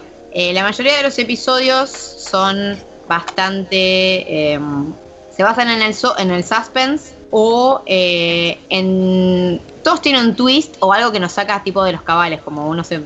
Empiezan de una manera y llega un punto que dice que... y las cosas casi siempre, eh, o sea, nunca terminan como, lo esperamos. Em, particularmente yo lo, que quería comentarles em, son, eh, bueno, es un episodio particular que es de, la nueva temporada que se estrenó el pasado 21 de octubre, que es el segundo episodio de la, de la temporada de la temporada 3 que trata eh, por primera vez el tema de la realidad virtual en los videojuegos, que obviamente es algo muy presente y ya era hora de una serie tan que trata justamente los temas de la tecnología en la sociedad moderna que, lo empiece a, abarcar, ¿no? Y el capítulo en cuestión eh, es un, eh, un chico que, empieza a hacer como un tour europeo de vacaciones y se queda varado en, en Europa, no, no recuerdo exactamente qué lugar y, bueno, como tiene que juntar plata porque está ahí, eh, se mete como conejillo de indias a un nuevo estudio de videojuegos que están buscando a alguien que prueba un nuevo eh, software de realidad virtual, una nueva tecnología, bajo la premisa de que lo van a hacer jugar un videojuego que tipo que lo, que lo caiga hasta las patas al punto tal como que, que, sea lo que todos esperamos de un videojuego de realidad virtual de terror cuando, cuando lo queremos jugar, o sea, tipo cagarnos todos. Y bueno, el capítulo este obviamente no les voy a contar más porque esa es la premisa, los primeros 10 minutos. Está bueno porque tiene referencias a, videojuegos, yo creo que, cualquier gamer si, si lo mira como, como primer episodio, la verdad que, se va a enamorar de la serie. Porque eso es lo, particular de, Black Mirror, que al estilo de, de, Twilight Zone, por ejemplo, que uno puede decir, está bien, Black Mirror en este momento tiene pocos capítulos, tiene 13 nomás. The Twilight Zone tiene un montón de episodios y normalmente si uno tiene ganas de sentarse de, empezar con The Twilight Zone no se va a poner a ver todos los capítulos. Es como que hay guías online o, alguien que sepa mucho te va a recomendar, mírate estos, estos, eh, estos, aquellos no, qué sé yo.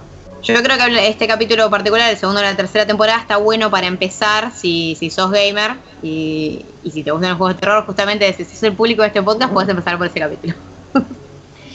Pero, si, si nada, si, si sos de los televidentes que, siguen las cosas en orden, el primer capítulo eh, ya de, entrada te, captura, eh, y voy a comentar un poco también de ese, que a diferencia de muchos capítulos, porque la mayoría de los capítulos nos, nos sitúan eh, en un futuro no muy distante, pero que realmente, o sea, no es la realidad actual, es un futuro en el que alguna parte de la tecnología, ya sea internet o o bueno, alguna red o alguna IA, hay algo que avanzó de manera tal que si bien todo se siente muy creíble, es como que te saca de, tus cabales y te das cuenta que estás en un futuro, no muy lejano, pero que es el futuro en, sí.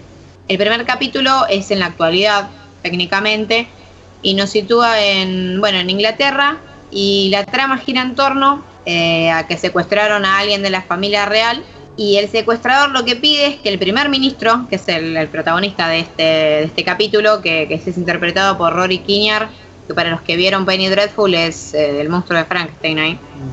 eh, un muy buen actor. Eh, bueno, el secuestrador obliga al primer ministro que para liberar a, esta chica, el tipo tiene que tener sexo en vivo con un chancho, o sea, tiene... Ah, ah bueno. El tipo tiene que garcharse a un chancho en vivo y esto tiene que ser obviamente transmitido por la TV pública. Ah. Eh, y el episodio lo que explora, yo no lo voy a seguir, eh, no voy a decir qué pasa, etcétera, etcétera. El episodio, más allá de explorar toda la desesperación del tipo que sí, que no, bla, bla, bla, explora cómo actúan, vieron las redes sociales cuando, cuando algo se viraliza y las opiniones de la gente y que la gente empieza a tirar mierda y todas esas cosas. Y, como que la gente, hay, la gente, hay gente que quiere que se lo garche, hay gente que no, que esto, que el otro, que si se va a televisar. Está muy bueno porque es un reflejo muy, muy puntual de los escándalos de la sociedad actual. Ese primer capítulo uno lo mira y ya de por sí, ya la premisa uno engancha, no van a decir que no, por favor. Sí, la verdad, la verdad es bastante, bastante turbio, bastante, ¿cómo se diría? Que dan ganas, bastante morboso. Morboso, esa es la palabra, es morbo. Black Mirror es morbo. Perfecto, ¿eh? Bueno, el capítulo Obviamente este primer capítulo engancha, pero uno se, a medida que empieza a ver más de la serie se da cuenta que no es ni por asomo uno de los mejores capítulos. Los mejores capítulos vienen después y eso está bueno porque la serie eh, se va superando a sí misma con, cada capítulo y cada temporada. De hecho, eh, creo que la, mayoría de, los críticos que ustedes pueden leer o, cualquiera que haya visto la serie eh, les, va, les va a decir que el, especial de Navidad, White Christmas, es uno de los mejores capítulos. Y lo mismo pasa con los episodios 3 y 4 de la, de la primera, de la última temporada. Em, que bueno, uno es em, Cállate y baila y el otro es San, San Junipero, que los dos están muy buenos. Eh, uno es muy turbio y el otro es muy eh, tierno, dramático y melancólico, pero los dos te llegan de una manera eh, y la verdad despierta muchas emociones. O sea, e, eso es lo que está bueno de la serie. Como que te hace reflexionar pero también hay lugar para, para lo cómico, para la sátira, para, no sé, para el llanto, para muchas cosas. Eh, está muy buena la serie. Y, mm, y bueno, en Netflix actualmente están todos los episodios, así que uno puede sentarse. Son episodios de 50 minutos, una hora, salvo el, especial de Navidad que es un poco más largo. Y bueno, yo creo que si se sientan y se ponen a, ver, no, no van a poder parar. aparte interesante eso de que son 13 capítulos y que abarca tanto, ¿no? Como como da lugar para tanto la serie, que dé lugar para el humor, que dé lugar para, para bueno, como todas las cosas que vos acabas de decir recién, eh, digo, como que se ve que es abundante en contenido. Claro, está buena la serie porque abarca temas para, para que sea una idea para compararlo con el cine, ¿no? Tienes episodios que son ciencia ficción como Her, la, película del chabón que se enamora del sistema operativo, o episodios que son como, como bueno, Eterno Resplandor de una mente sin recuerdos, pero después tenés capítulos que son más como Minority Report o como, no sé, em, Ex Máquina o incluso más tirando a lo Blade Runner. O sea, es como, la ciencia ficción es un género inmenso. La ficción especulativa es más tirando a lo distópico. En general hay muchos episodios que son distópicos, pero hay otros que no tanto, sino que están más tirados a, a bueno, a flashearlo un poco más o, o incluso al thriller o al género del horror. La mayoría de los capítulos Salvo algunos muy puntuales, como, bueno, justamente es el que recomendé San Junipero, la mayoría son turbios o, hasta tenebrosos en algún aspecto. bueno, el, capítulo del chico que juega el juego de, terror en realidad virtual es bastante, bastante traumático. Interesante para tener en cuenta, sobre todo los fines de semana de lluvia, que parece ser bastante. Sí, sí, la, este, verdad que está, está buena para. Además, está buena para, para verla, no le digo de corrido los 13, pero para verla dos o tres episodios juntos. No, la verdad que, está bueno, o sea, parece una maratón ahí, no, es, largo. Está, está, está para un binge watching. Eh, y bueno, ahora queríamos pasar a quedar o nos, nos iba a comentar un poco de, de lo comalito, ¿no? Un poco sobre este español que es eh, para mí un, un grosso, porque desarrolla juegos con los tiempos que maneja y tiene, porque obviamente no, no es como otros que está completamente al pedo haciendo nada y le sobra el tiempo. Tiene familia, tiene un trabajo importante del que lo pueden rajar si no le da bola. Eh, así que nada, es un tipo que ya desde chico era así muy interesado por ver no simplemente el juego en sí, sino cómo era que se conformaba. De la música, eh, personajes que si bien no te dicen nada como los de hoy en día, son para el recuerdo. Una simple navecita sería el ejemplo. Sí. Y bueno, nada, Locomalito es el nombre que se da a este desarrollador español de videojuegos indie.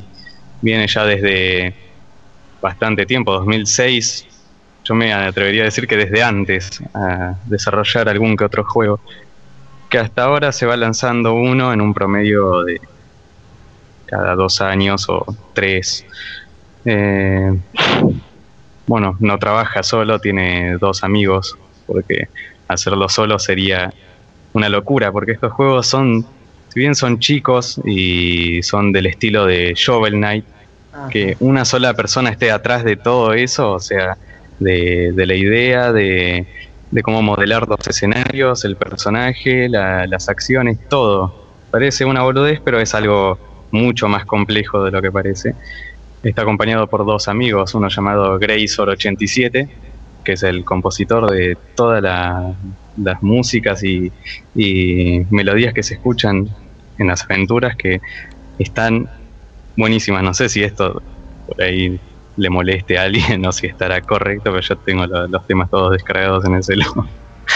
y... Perfecto. y Marek Varej, no sé si se pronuncia así, que es el que hace las ilustraciones y portadas de cada uno de los títulos que se desarrollan. Eh, no sé si ustedes tuvieron la oportunidad de jugar alguno de sus impresionantes juegos. Mm, no, no recuerdo por ahí, porque no, yo creo que no. Este, pero quizá no lo tenga de Puede que no sepan el título y lo hayan jugado. Exactamente, por eso, porque por ahí, viste, a veces suele pasar que te recomiendan jugar tal juego y lo jugaste y no. Yo la, sí, sí, después no registras. Yo la verdad que tampoco, pero por lo que contás, o sea, la forma como, como encara este, este, este developer el desarrollo de sus juegos me suena muy, o sea, lo que sería hoy, claro, es terriblemente indie, y me suena muy a noventas directamente. O sea, me suena muy a un grupo de tres amigos desarrollando un juego en el garage de alguno durante los fines de semana. Eh, sí, sí. es, muy que es completamente eso. Por ejemplo, qué sé yo, de esa forma se manejaba Microprose, por ejemplo, en sus comienzos, cuando hicieron el F15, ese tipo de cosas. Eran grupitos de dos, tres, cuatro amigos que se juntaban los fines de semana en la casa de alguno y bueno, íbamos a darle. Era así. Es muy, muy artesanal.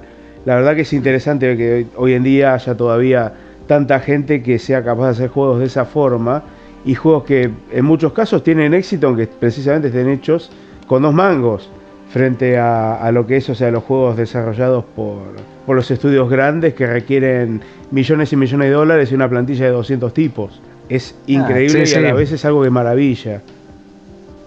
Sí, además, siendo tres y dando los juegos, o sea, ofreciéndolos en la página oficial gratuitamente, o sea, ¿quién hace eso hoy por hoy? Nadie. Yo Supongo que si le pones dos pesos más a los trabajos de ellos, pero Bethesda se va llorando a, la casa. Porque, en serio, si el tipo este, o sea, está bien, recibe donaciones, vos le podés, no sé, enviar dinero de alguna manera, ¿no? Digital, no, no tendría idea, no sabría decirte, pero si la gente lo, lo apoyara mucho más, de lo que lo apoyan, porque es muy, muy de nicho, ¿viste? No, no es muy conocido que digamos. A diferencia de otras personas, ¿no? Pero, qué sé yo, no sé. De tipo, podría sacar tranquilamente un juego por año por la, la facilidad que tiene para crear esos universos, pero bueno, lastimosamente le dedica minutos u horas a la noche, dice él en su propia página. Eh, todos los días. Y así, con el tiempo, en algún momento saca algún que otro título que es simple, pero al mismo tiempo eh, complejo y muy, muy grosso. O sea, sí, sí, o sea, es lo que decía Franco. O sea, saca el juego en el momento en el que sabe que, que ya está, que no, no hay nada más que agregarle, que es perfecto y no se lo puede mejorar.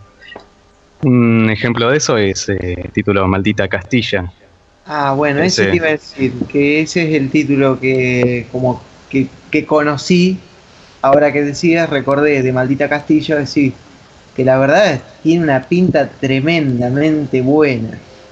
Sí, e, es que es el más eh, popular entre los títulos que tiene porque obviamente tiene el aspecto y, no se avergüenza de decirlo, de, de Ghost and Goblins.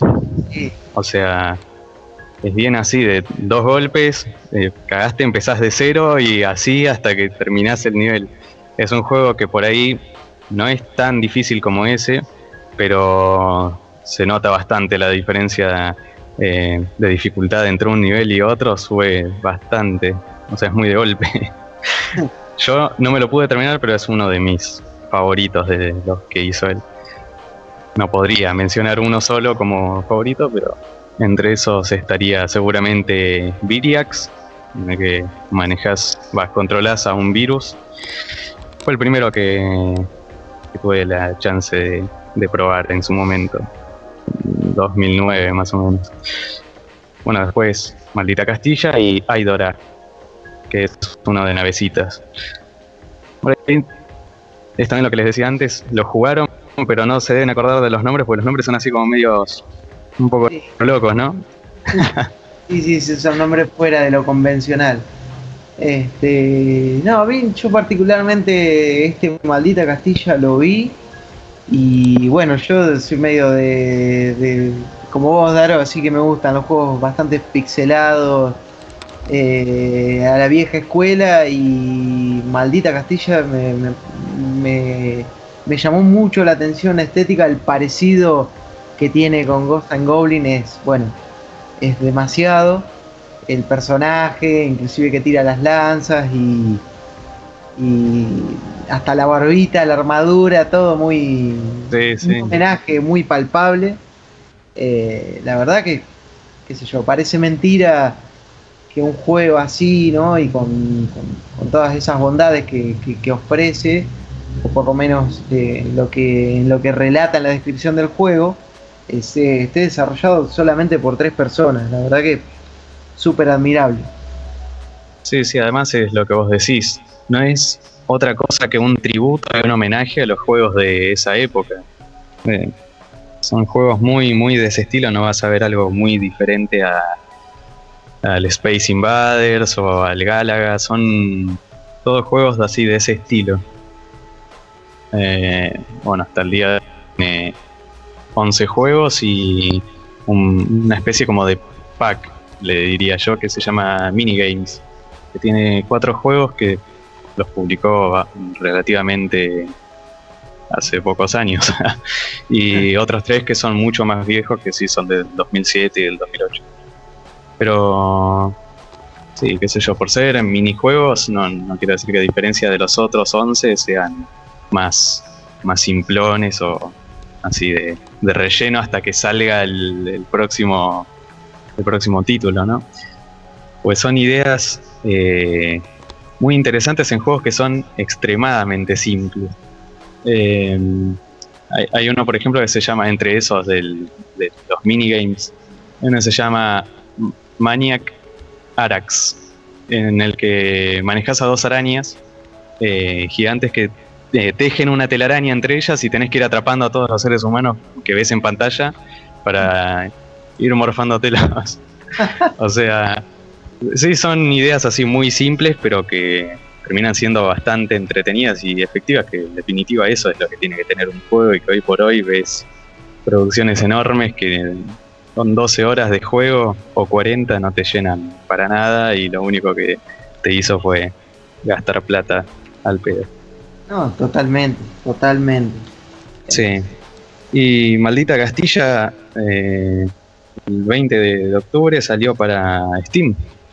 Sí. Eh, llamado Maldita Castilla X, que está publicado por Locomalito y Avilite. No sé si lo vieron o si les apareció ahí la notificación. Yo sí, porque ya lo tenía como deseado, en la lista de deseados desde hace rato. No, no, no, no lo tenía en la lista de deseados, pero sí me apareció ahí entre las novedades y, ya te digo, me llamó muchísimo la atención. Ni bien lo vi y bueno, de ahí me puse a ver un poco, pero no había prestado atención a, a Loco Malito y su trup, que bueno, que son los, los cráneos detrás de, este interesante juego. Sí, sí, o sea, son eh, bestias para, para esto tienen muchísimas ideas, obviamente tienen seguramente cientos de, proyectos en papel, porque eso es lo que hace Loco Malito, todo lo que se le ocurre lo hace en un blog de notas y después cuando tiene tiempo lo agarra y lo va eh, digitalizando. Pero sí, qué sé yo, es un tipo al que me parece que le deberían dar un poco más de bola y debería ser mejor remunerado. tendría muchísimo éxito seguramente si se pusiera a la altura de algún eh, de alguna empresa desarrolladora de juegos. Es más, hasta puede que le haga frente y le gane. Sí. Pero en definitiva vos, eh, Maldita Castilla, ¿lo recomendás? Sí, Maldita Castilla es... Eh, es un infaltable, o sea, hablas de Loco Malita y Maldita Castilla tiene que estar ahí en la conversación, sí o sí. Eh, igual que 8-Bit Killer, que se dan es un shooter en primera persona, eh, que también es bastante jodido en un principio. A mí me costó muchísimo agarrarle la mano, pero porque ya estaba desacostumbrada a, esa clase de juegos. Así que nada, ya saben, en la página de él pueden encontrar los 12 juegos eh, gratis que no pesan nada baja, se baja en el RAR y también tiene la posibilidad de descargarse las imágenes promocionales que son imágenes obviamente en PDF que tienen unas dimensiones zarpadísimas para hacerte pósters. Eh, no sé si estará la posibilidad también de comprarlos en formato físico, porque él en, España los vende a, todos los juegos en formato físico y es más, más de uno de sus juegos, me parece que hay seis o siete, entre esos eh, Maldita Castilla y Aidora, los tiene en, formato de, arcade, o sea, de, recreativas, dirían ellos. Pero sí, están muy, muy buenos. Porque Maldita Castilla X, si no me equivoco, es el primer juego comercial que hace, ¿no? Sí, sí, lo habían llevado a Xbox One. Y ahora me parece que la están, están fijándose para pasarlo a PlayStation 4 aparte de Steam. Cosa de rodear todas las, eh, las plataformas actuales. Claro, sería bueno que, se animen a, a, empezar a lanzar así juegos comerciales porque porque bueno, obviamente los freeware está bueno, pero ya que tanto esfuerzo, tanta dedicación, también está bueno que, obtengan una remuneración o algo, ¿no? Sobre todo si los juegos están buenos, la gente los paga con gusto. Sí, sí, lo que pasa es que no hay un juego de, este tipo, va, tenés que ser muy quisquichoso, rompepelotas para decir, este no me gusta. Todos tienen algo así, eh, o el juego es o bueno o muy bueno. no, no, no queda otra. Ya ahora que le agarres la mano a la jugabilidad o a los controles es otra cosa, pero los, juegos son de un promedio de bueno tirando muy bueno. Así que es el recomendado de esta semana. Vamos, bueno, seguro lo, van a tener en cuenta los, que nos escuchan. Em, Yo ya lo agregué a mi lista de favoritos, así que sí, cualquier momento lo compro. Muy bien. Bien, muy bien. Eh, y bueno, ahora vamos a pasar a, una... Bueno, todavía no habíamos hablado de, libros de terror, ¿o no? No. No, no, hasta ahora, hasta ahora no. Hasta ahora que no.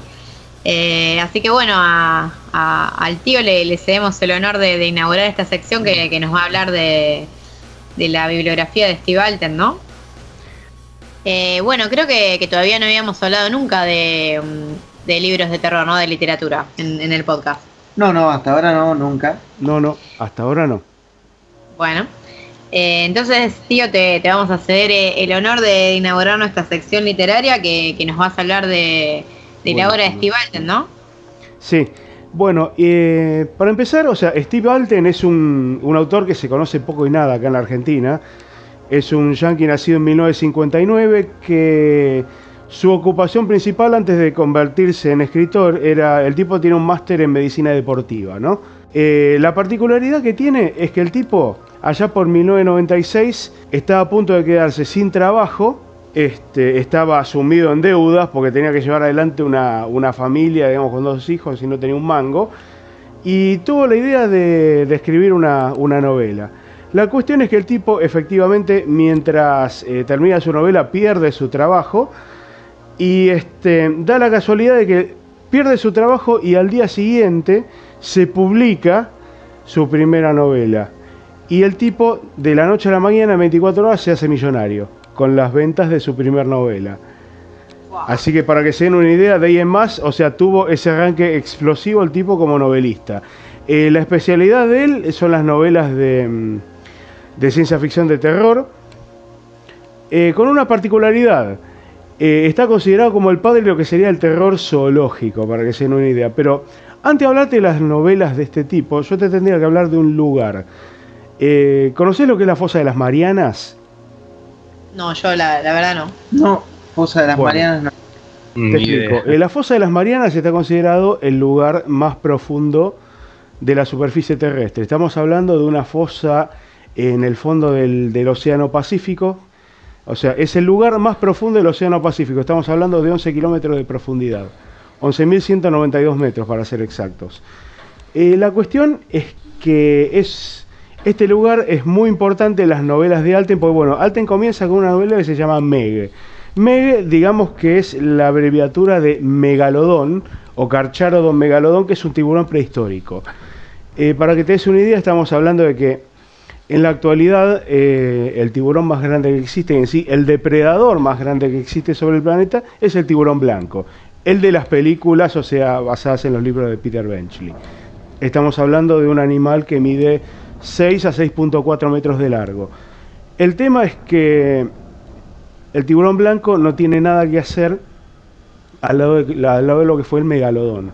El megalodón está considerado el más grande depredador de la historia, literalmente. Estamos hablando de un super tiburón de aproximadamente 20 metros de largo.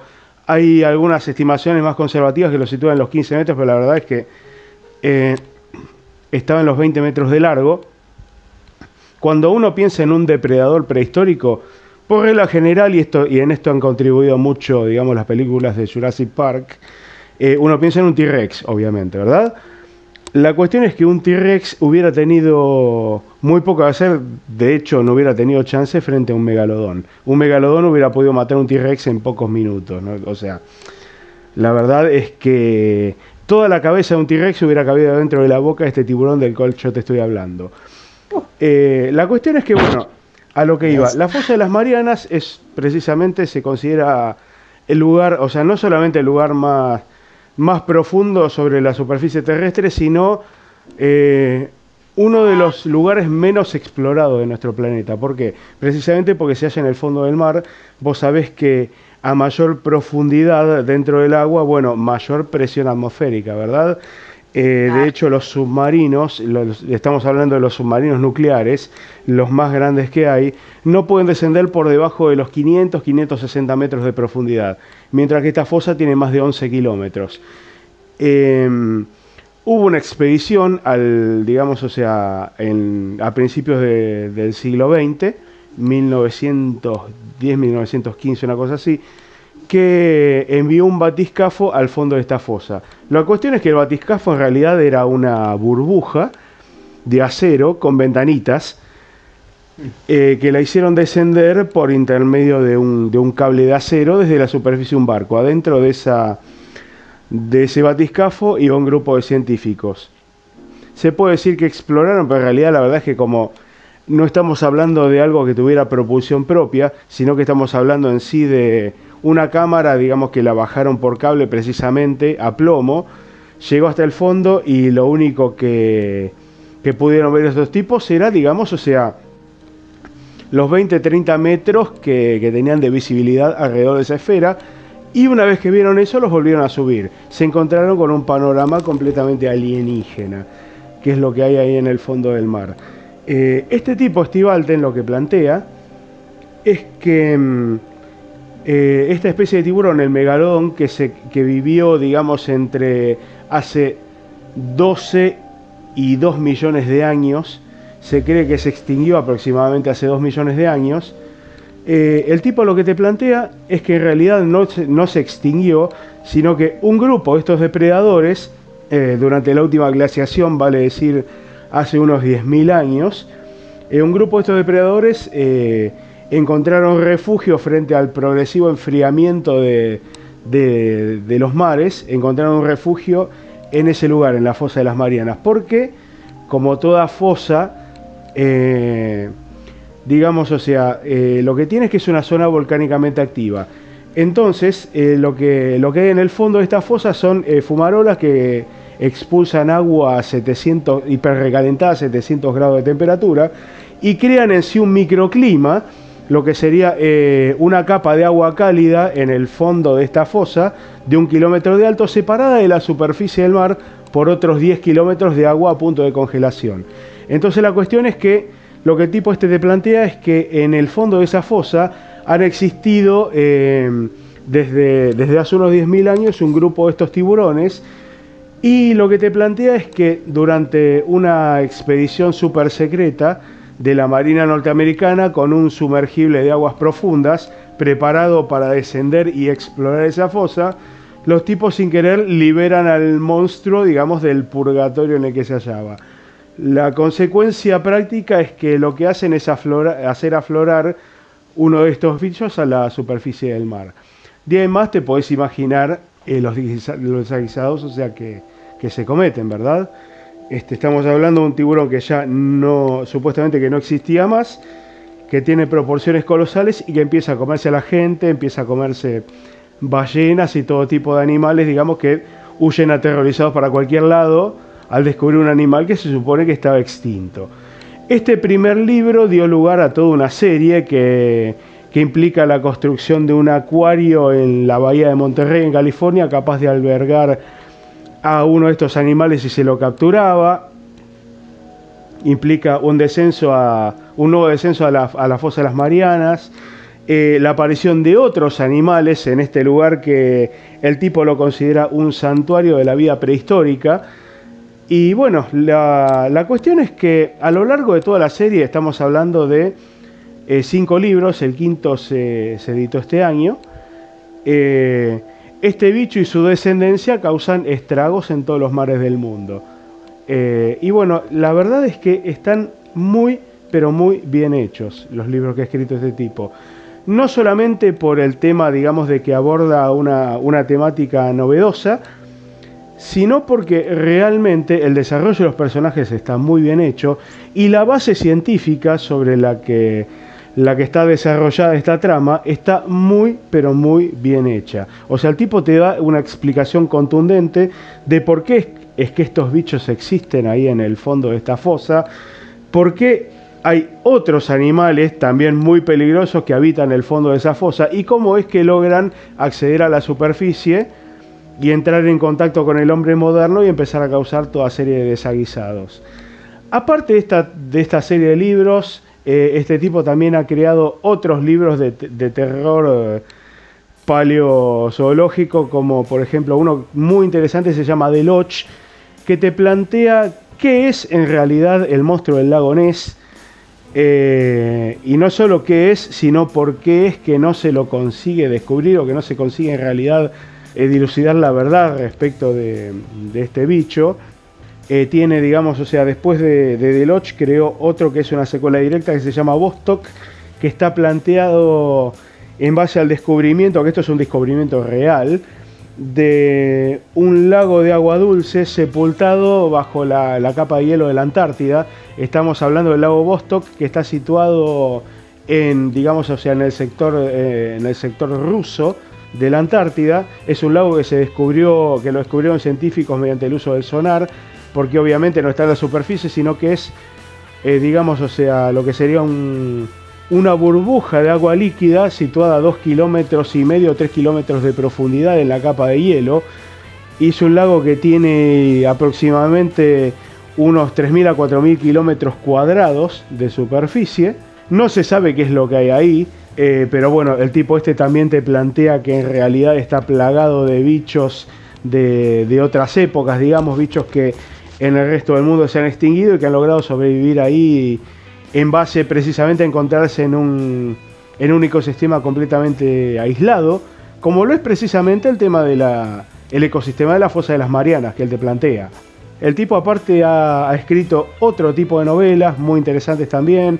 Eh, ha escrito una sobre qué es lo que va a pasar con el terrorismo mundial cuando se acabe el petróleo de los árabes. Otra que narra em, eh, digamos, o sea, lo, que sucede cuando una, cepa de virus de laboratorio se libera accidentalmente en Nueva York. O sea, el tipo se, se centra, o sea, se especializa en lo que es el cine, eh, o sea, va, perdón, el cine, o sea, en lo que, en lo que es eh, la ficción, o sea, en sí la catástrofe. De hecho, bueno, ha habido planes para, para llevar su primer novela, para llevar Meg al cine Estamos hablando de un libro que se estrenó en 1996 y desde esa época ha habido planes para llevarla al cine, pero lamentablemente esta película ha estado en el limbo cinematográfico hasta ahora por motivos que son increíbles realmente, pues eh, el libreto de esta película, o sea, el libreto también estuvo creado por él, en primera medida lo opcionó eh, Disney por allá, por esa época, y aunque no lo puedan creer, eh, había, había arrancado el, desarrollo de la película, la iba a dirigir Ian de Bont y ya estaba todo listo, estaban contratados los actores y todo, y Disney se echó atrás porque resulta que la compañía se vio afectada, digamos, o sea, por miedo a perder plata por lo que fue el fracaso de Godzilla, de la de Matthew Broderick, para que se den una idea. Ah, claro. Es, sí, bueno, es increíble que realmente eh, toda la gente, o sea, puso el grito en el cielo, los fanáticos de las novelas de este tipo, porque no podían creer lo que todos decían es cómo puede ser que no me hagan la película porque resulta que les fue mala una película de una lagartija sobredimensionada eso es lo que decía la gente literalmente. Eh, realmente tenían toda la razón del mundo porque no tiene nada que ver una cosa con la otra pero a Disney le quedó la idea con el tema de las películas de bichos gigantes y no la quiso hacer. De ahí en más la película pasó por diferentes directores, pasó por diferentes estudios, nadie la quería llevar a cabo. Todos pensaban que iba a ser un fracaso colosal, más porque todavía eh, en todo ese tiempo surgieron montones de películas de tiburones clase B, todos lo sabemos, ¿verdad? Eh, incluso surgieron películas basadas en el megalodón, precisamente, pero que no tienen nada que ver con lo que quería hacer este tipo, que era una superproducción de Hollywood con todos los chiches, y no tenía nada que ver con la película de Megalodón que, que hay en sí, ni con la que se llama Shark Attack 3 Megalodón, que es una película pésima, hecha con dos mangos con 50. La cuestión es que ahora eh, no solo que se reflotó el tema, sino que ya está todo listo para definitivamente filmarla. El actor que la va a protagonizar es este Jason Statham. Los derechos para hacer la película los agarró una compañía china, que es la única que estuvo dispuesta a poner la plata. Eh, digamos, con la concesión de que para, para poner la guita para filmar la película, ellos pidieron que en vez de estar ambientada en las costas de California, eh, la trama estuviera ambientada en las costas de China, o sea, concretamente la zona de Shanghái. Lo que quiere decir que en enero de 2018, cuando se estrene la película, vamos a ver al super tiburón este comiéndose chinos. Eh, la verdad es que, no es lo que uno hubiera querido, pero bueno, es lo que vamos a tener. yo pensé, pensé que la película, la película no se iba a hacer porque Uwe Boll ya se retiró y digo, qué mejor. No, pero la verdad que. sí, bueno, pero la verdad es que la, la visión que este tipo tiene de la película es buena. Y él lo que quería realmente era hacer una buena película con guita. De hecho, el director que había conseguido era bastante respetable. Se habló incluso de. O sea, había proyectos de un cast, o sea, querían que el papel de.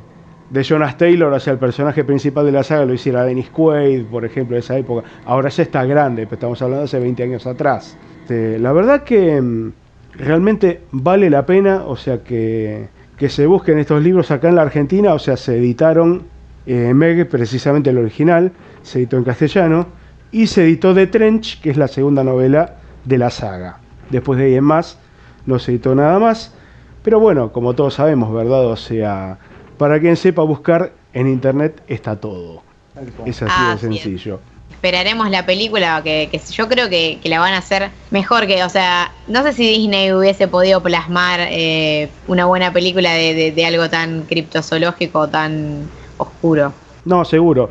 Este, pero la verdad es que es muy, muy interesante el hecho de que la hagan, que se animen finalmente a hacerla y realmente el tipo este, o sea, la tiene muy clara presentando estas tramas y sobre todo presentando las bases científicas detrás de cada uno de los libros que crea. O sea, por ejemplo, para que se den una idea, en el, el anteúltimo que hizo se llama Hell's Aquarium. El tipo lo que plantea es que por debajo de lo que sería el, fondo del, mar de Filipinas, hay, ¿vieron lo que es, por ejemplo, un cajón con fondo falso? En el cual se ocultan papeles, por ejemplo. Bueno, el tipo lo que plantea es que en el fondo del mar de Filipinas, en realidad el fondo del mar de Filipinas es un fondo falso, bajo el cual hay, digamos, los remanentes del, de un océano antiquísimo, del Pantalaza. Estamos hablando de un océano que existía, o sea, es anterior a lo que es la división actual, o sea, estamos hablando de Océano Pacífico, Atlántico, Índico.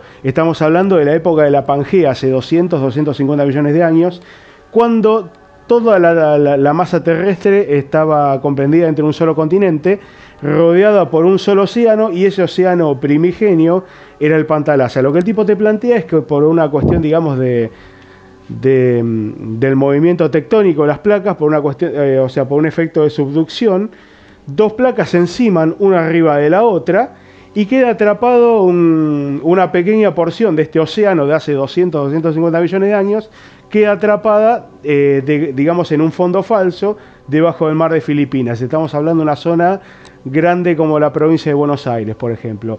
Y ahí adentro, obviamente, estamos hablando de un mar de hace 250 millones de años, está poblado por bichos horripilantes de toda esa época, sobre los cuales reina precisamente el megalodón. Pero estamos hablando de criaturas prehistóricas, o sea, estamos hablando de, de tirosaurios, o sea, de, de, peces como el Sifactinus que medían 5 metros de largo y eran carnívoros también.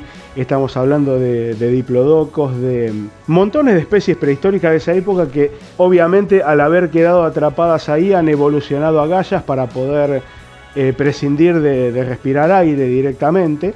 Y también te plantea la forma como esos animales llegan a la superficie. O sea, te cuenta, por ejemplo, que en la Segunda Guerra Mundial eh, un, destructor de, la flota yankee es torpedeado por un submarino japonés. Esto es un hecho real. Y cuando se va a pique, estamos hablando de un, no de un destructor, perdón, de un crucero de 10.000 toneladas. Cuando se va a pique y la fuerza del impacto contra el fondo del, del, mar, o sea, en el mar de Filipinas, hace que rompa la corteza, lo que sería este fondo falso, y taladre literalmente un agujero que conduce a este, a este pequeño mar escondido que hay ahí abajo. Lo que hace precisamente es crear un agujero que, que conecta ambos mares y de esta forma estos bichos consiguen llegar a la superficie. O sea, todas las ideas que el tipo tiene están muy, pero muy bien pensadas. O sea, no quiero, realmente si se van a tomar el laburo de buscarlos, no quiero expoliarles nada. O sea, realmente estaría buenísimo que se lean de para que se den una idea de la idea que el tipo tiene de, de lo que es el monstruo del lago Ness, lo bien planteada que está la trama y por qué es que nunca se lo encuentra el bicho. La verdad que vale muchísimo la pena que los lean. Si los pueden encontrar, se los recomiendo muchísimo. Bueno, entonces eh, obviamente lo vamos a tener en cuenta como todas las recomendaciones que se hacen en el podcast. Y bueno, o sea, ideal para los, los fanáticos de la criptozoología que, que, en el grupo de Facebook hay varios, así que yo creo que, que lo van a, a, disfrutar esto. Sí, sí, eh. Yo, bueno, bueno, y ahora lo, que, lo último que les iba a decir en la versión en video del podcast, lo que voy a hacer es, digamos, o sea, les voy a poner los trailers en video de los libros para que vean ah, a qué me refiero. Bueno.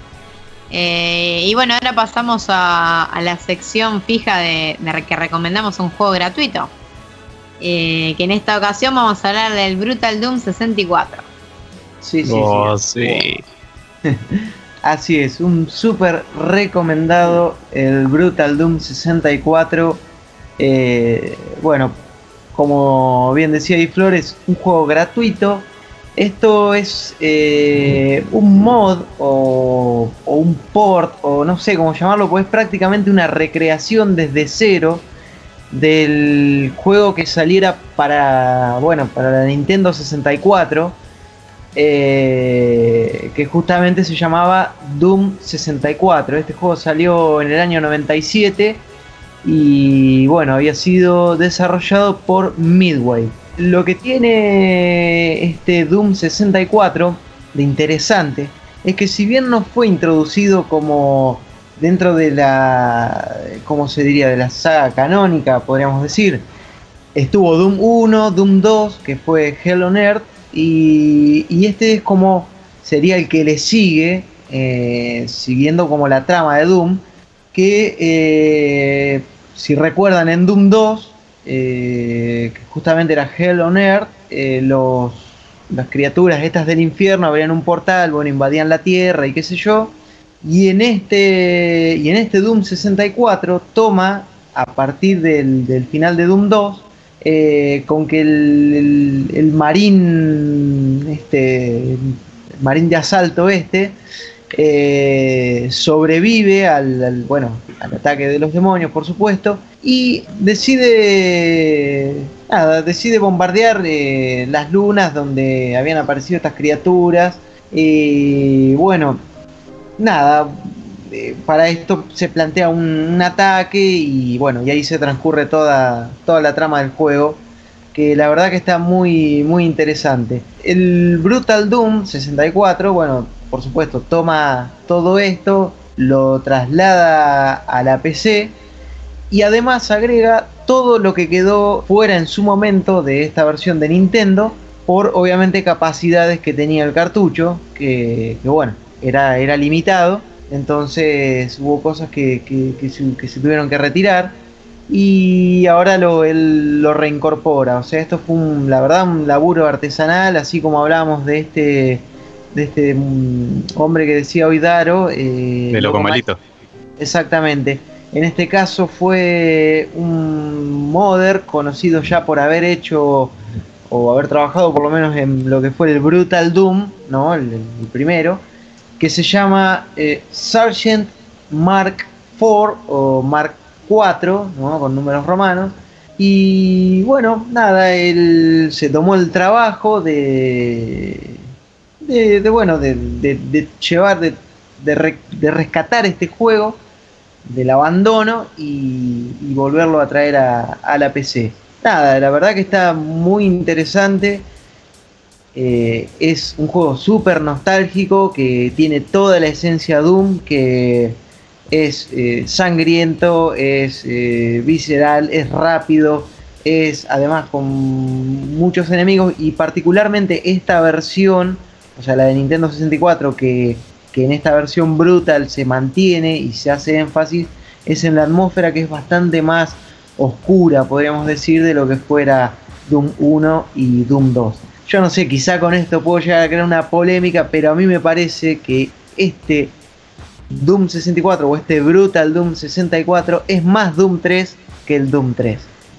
Este, no sé cómo, cómo lo ven ustedes o cuando lo prueben después me contarán qué sensación les deja, pero la verdad que se los súper recomiendo porque es gratuito y bueno, está ahí a disposición de cualquier usuario que, quiera despuntar el vicio con un clásico. Sí, yo lo que quería decir es que, bueno, al respecto a lo que vos decís, que realmente, eh, a diferencia del nuevo Doom, que se llama Doom a secas, eh, el Doom 3 en sí eh, es un título que dejando de lado lo que significó como, como avance tecnológico en cuanto a gráficos, qué sé yo, o sea, el motor de Doom 3 era impresionante, pero a nivel diseño de, escenarios, o sea, un juego bastante aburrido, la verdad sea dicha. Se nota eh, mucho lo que yo siempre he dicho, o sea, para todos los que somos fanáticos de Doom, digamos, de toda la vida, o sea, va, de toda la vida de la saga en sí, hay que marcar una diferencia muy grande entre lo que son los dos primeros títulos de la saga y el tercero. ¿Por qué?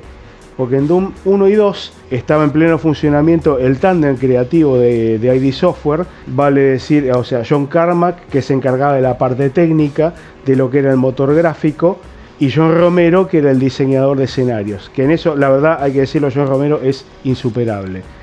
Era un tándem realmente a nivel creativo que era magnífico, cuando se separaron, francamente, ninguno de los dos por la suya eh, logró hacer todo lo que hacía el otro.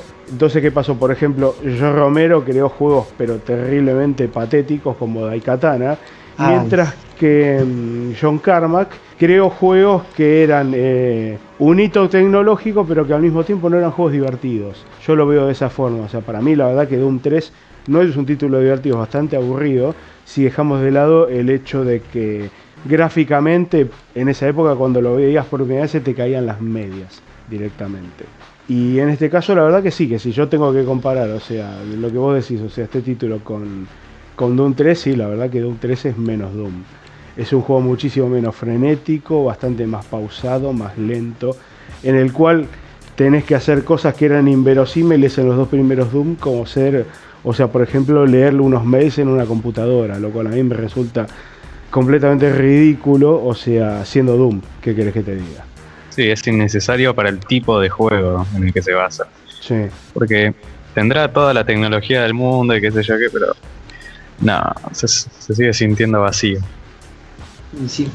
Claro, porque Doom, Doom 3 de hecho, ni siquiera se puede decir que es un shooter como los primeros, o sea, tira más al survival horror, más a. Claro, exactamente. Sí. Tiene, puzzles bastante. Bueno, le falta el ritmo frenético, la superpoblación de bichos, o sea, le faltan todos los elementos que son clave en los dos primeros. Lo que tiene, digamos, es eh, el motor gráfico que en esa época era una cosa de locos, pero fuera de eso, o sea, le, le, falta, le faltan elementos clave de la jugabilidad de los dos primeros. Y se nota. Le, falta, el, alma de Doom. Sí, básicamente. Para mí sí. Exactamente. No, pero bueno, este, este Brutal Doom 64, la verdad que bueno, eh, además de todo lo que les dije, Eh, es súper recomendado y es una buena posibilidad de, probar un, un juego que, quizá, bueno, muchos no pudieron disfrutar porque convengamos que la Nintendo 64 no fue la consola más popular del mundo. Eh, y nada, por ahí muchos no tuvieron acceso a, este juego. Está bien que hoy tenemos emuladores y todo eso, pero en este caso no se trata de un emulador, sino es un juego prácticamente hecho desde cero, sí tomando, por supuesto, los eh, las no sé cómo decirlo, las texturas o los o los sprites y, sonidos sí del, del cartucho podríamos decir de lo que fue eh, Doom 64 eh, y además muchachos es gratis. O sea no hay que buscarle la quinta pata al gato. Acá bájenlo, jueguenlo, que se van a divertir muchísimo, realmente. Así es, todo lo, todo lo gratuito a caballo regalado no se le miran los dientes, ¿no? Exactamente, exactamente. Eh, bueno. ya estamos sobre el final, el, momento en el que comentamos que, jugamos esta semana. Sí, jugamos. Siempre para despuntar el vicio. Em, y bueno, no sé si Dar o, el tío tienen algo para, para comentar. Sí, yo eh, ahí dando vueltas en Google Play, en la Play Store, eh, encontré un jueguito bastante, no voy a decir liviano porque mi celular con suerte se banca tres juegos y el emulador de Game Boy Advance, pero este juego que se lo ve bastante interesante, no, no puedo decir mucho, más allá de que es, se lo veo de esa clase que te dejan pensando, son tipo tristes, vieron eh, los juegos de Jesse McConnell. Los ah, sí, sí, sí. los que estuvimos reseñando. No, no me acuerdo los, nombres.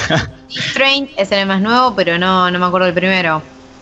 Sí. Eh, eh, es con Silence. Silence of the, of the, Sleep o algo así. Me Silence of the Sleep, ahí está, sí, sí. Bueno, vendría a ser de ese estilo y. qué sé yo, se llama End. No, The End of the World.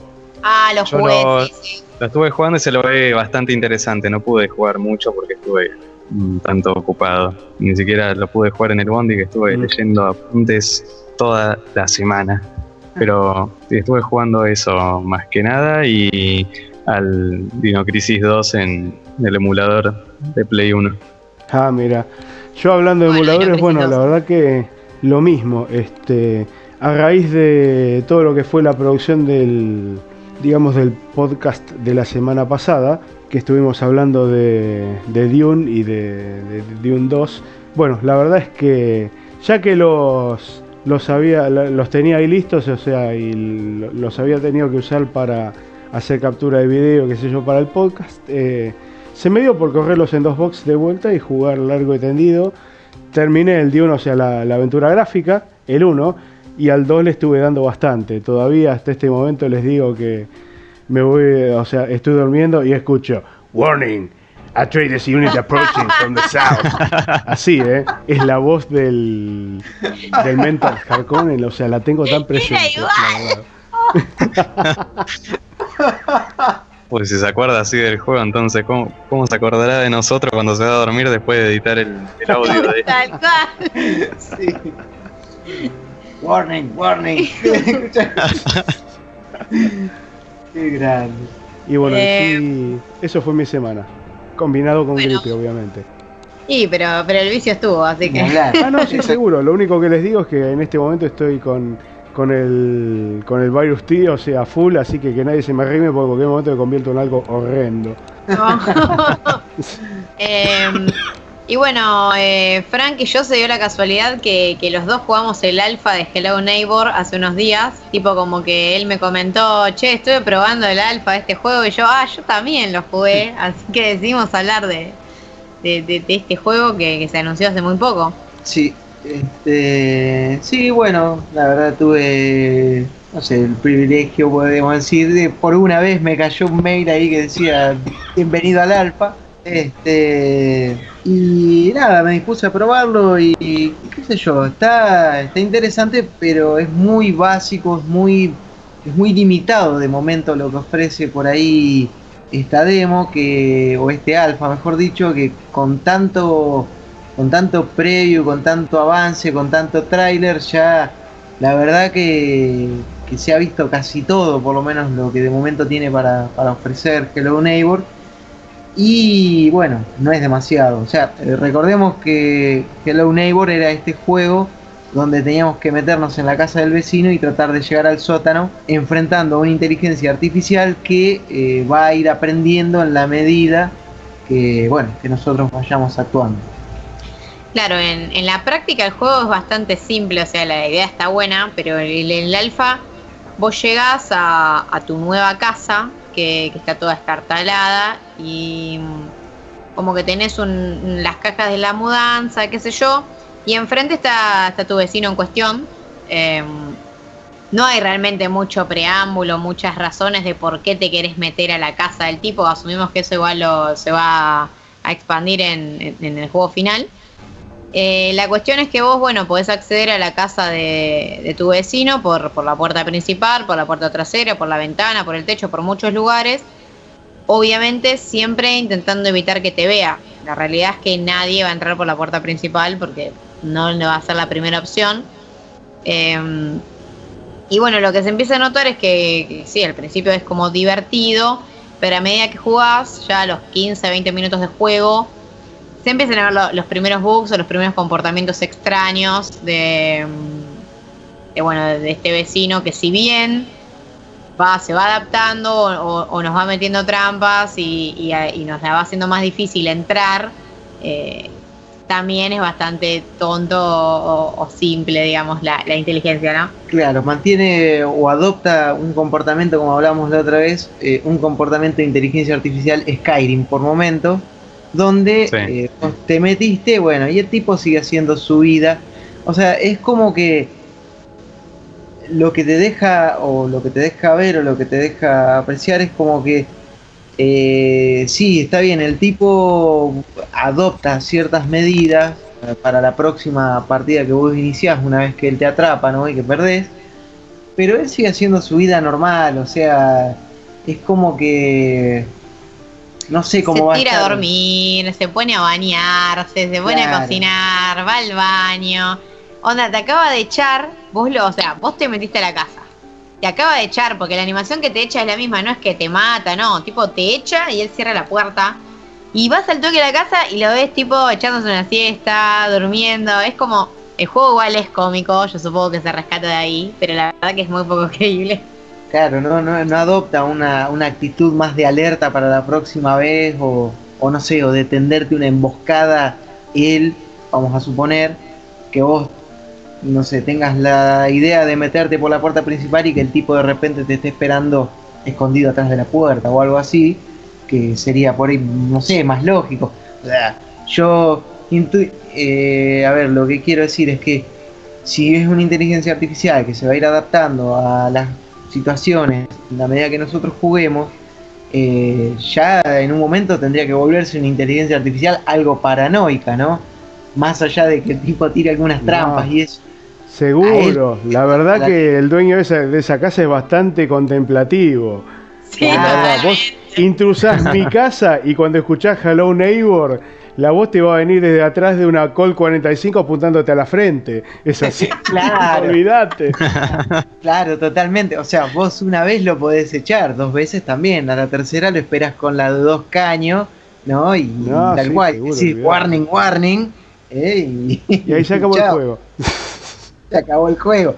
Exactamente. O sea, está bien, uno entiende e interpreta que esto es un alfa, entonces es un juego en desarrollo que ¿no? Que tiene mucho, mucho, mucho trabajo por delante todavía. Tampoco o sea, está terminado lo que es el tema de la casa, tiene muchos glitches y bugs y demás cosas, pero bueno, se entiende que esto es todo parte de, de un alfa. Este, y creo que ahora, no sé, hace unos días ya salió una nueva versión alfa que, que iba implementando algunas mejoras y demás. Este, pero bueno, nada. Eh, Sí, habrá que ver cómo, lo actualicen y cómo expanden. O sea, la idea jugable en la, base está buena, hay que ver cómo la adaptan a, supongo, una casa más grande, eh, alguna narrativa, algo que justifique lo que pasa también. Claro. Eh, sí, tengo que aclarar o, acotar, ¿no?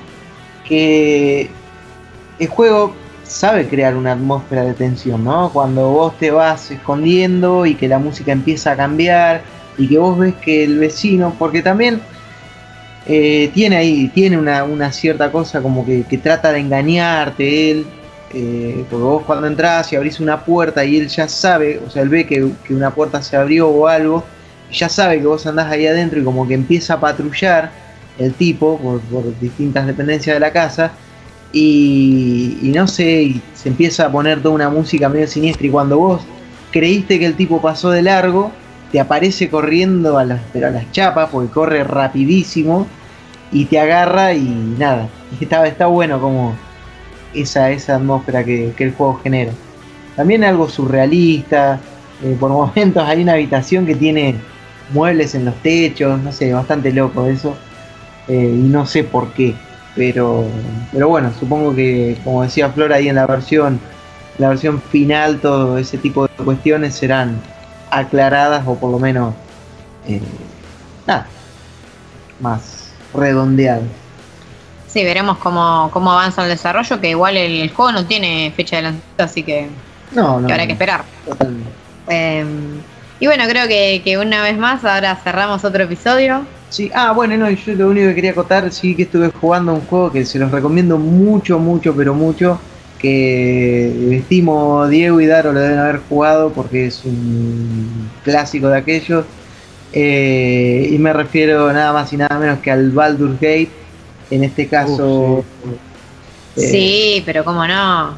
bueno, vos también lo habrás jugado, pero perdón que no, no te había incluido. No, sí, estamos eh, hablando de 1994, por ahí, 1993. Oh. bueno, yo, en, esta, eh, en, esta ocasión retomé eh, la Enchanced Edition, que es eh, la que sacó Beamdog, y que la verdad que está, está muy buena, porque incorpora bastantes mejoras respecto al, al Baldur Gate, o sea, no mejoras en cuanto a guion o en cuanto a historia o en cuanto a nada, sino más que nada algunas posibilidades en cuanto a la creación de personaje expandiendo un poquito las reglas en las que estaba basado el, juego original.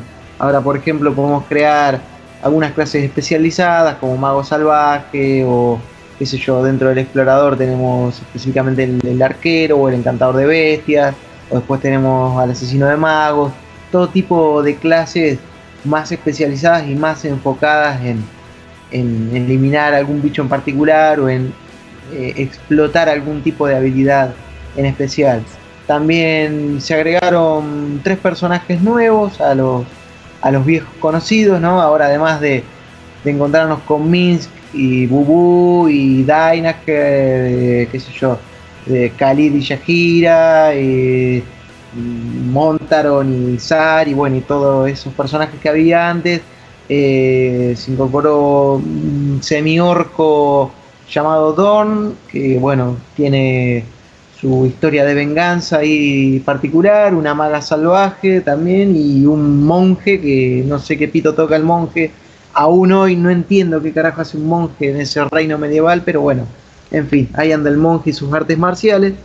Eh, pero bueno, nada, se los súper recomiendo porque es, la verdad, un juego de rol con todas las letras. Es eh, una aventura épica que no tiene desperdicio y que les va a proporcionar, yo creo que sin temor a equivocarme, y vos Diego, si no corregime, pero es un juego que te puede brindar más de 100 horas de juego. Sí, sí, totalmente.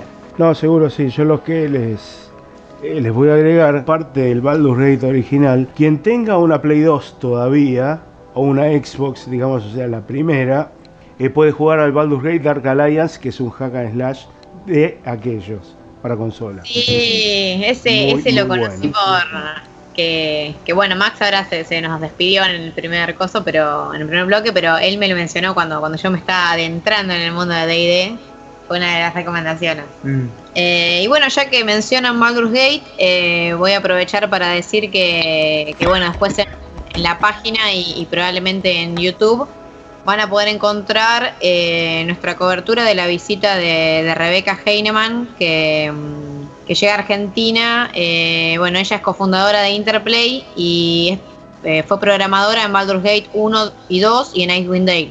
Así que que bueno, van a poder leer eh, lo, que nos comentó. Y, y nada, supongo que, ahora sí es momento de saludos y, y ahora sí. Momentos de, despedidas. La verdad no se dan una idea, o sea, para quien conozca todo lo que fue la, o sea, el tras bambalinas de la industria de esa época, las preguntas capciosas que se le pueden hacer a esa mujer respecto de todos los quilombos que hubo entre, entre Interplay, por ejemplo, y Black Isle Studios. Ah, sí, totalmente. Es tremendo, eh, la verdad. o sea, si en su momento quien hablaba de Interplay y Black Isle Studios eh, era sello de garantía en cuanto a calidad en juegos de rol. Sí, sí, además, em, bueno, es como cuando, cuando tenés la oportunidad de hablar con alguien de Sierra o de LucasArts, ¿no? Que, que es ese momento de la industria eh, que, era, que, era otra cosa, ¿no? Había, y, los chismeríos que, te vas enterando en sus charlas o cuando los entrevistás. es muy bueno. Uh, sí, yo, yo muero por una charla con Roberta Williams, pero bueno. Sí, yo también muero. sí, me encantaría. Em, bueno. bueno, saludos, ¿tiene alguno? Eh, sí, yo, bueno, quisiera, quisiera mandar saludos a, bueno, a varias personas, pero no me voy a extender demasiado. Quiero mandarles eh, especialmente un saludo en esta ocasión a un colega, bueno, de, de otro podcast eh, que los invito a escuchar, que participo cada viernes, se llama Ancient Gamers y bueno, este saludo va para José Luis García Cruz, mejor conocido como el abuelo Kraken. El abuelo. El abuelo, Kraken. Eh, un gran personaje y que les recomiendo que bueno que pasen que pasen por que pasen por su canal de YouTube que si son les gusta todo lo que es la obra de Lovecraft y ese terror medio cósmico y demás Ahí van a encontrar eh, muchos audiolibros, podríamos decir, o sea, muchas de las obras de Lovecraft relatadas por él que la verdad que están, están muy buenas. Así que bueno, ahí va, va mi saludo para él y de parte del tío Erwin también. Buenísimo. Buenísimo, entonces. Em, y bueno, recuerden que, que, nos pueden leer a diario en www.shdownload.com.ar eh, pueden unirse a nuestra comunidad en Facebook, al grupo Comité del Horror, eh, barra SHD Community. Eh, pueden darle like a nuestra fanpage, Survival Horror Downloads, seguirnos en Twitter como arroba SHDownloads, en Instagram también, arroba SHDownloads. Y bueno, en Steam también nos encuentran como Comité del Horror, como mentores, que ya tenemos 1200 seguidores. O sea que la verdad, la verdad, mucha gente nos sigue. Nada mal. Nada mal. Eh, y bueno, con esto es, el triste final, ¿no? Hasta dentro de dos semanas. Hasta dentro de dos semanas. Bueno, bueno. 15 días, durante 15 horas, el equipo de SHD intenta grabar un podcast decente. La verdad que sí, esto, ya, ya se acerca a las 15 horas. Así que bueno. Bueno, nos estamos viendo y. Estamos viendo. Chau, chau. Nos vemos.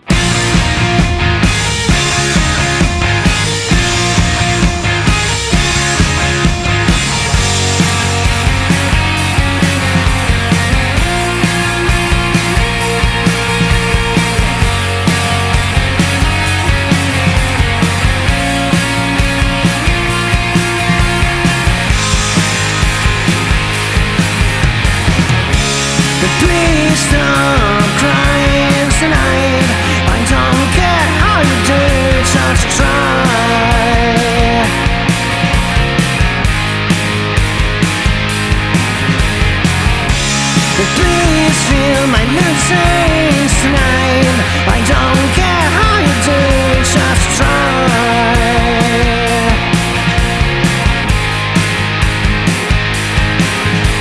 The sun is rising up but the night seems to last forever. Maybe I could try and stick around with you. The sun is rising up forever. Maybe I could lie with you, but please. My pain is much closer.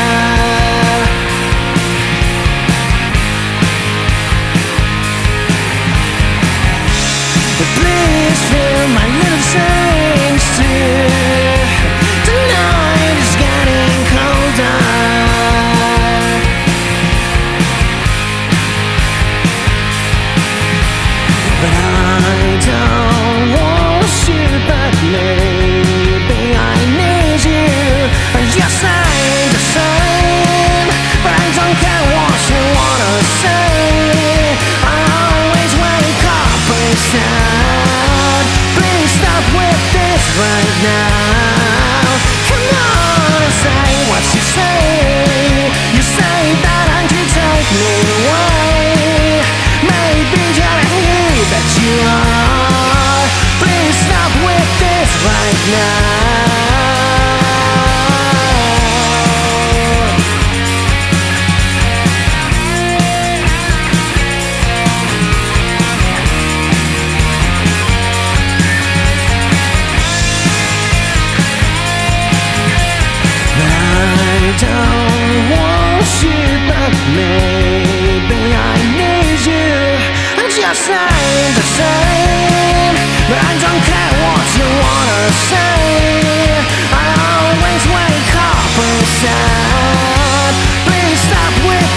right now. Come on, I say what you say. You say that I'm take me away. Maybe you're here, but you are. Please stop with this right now.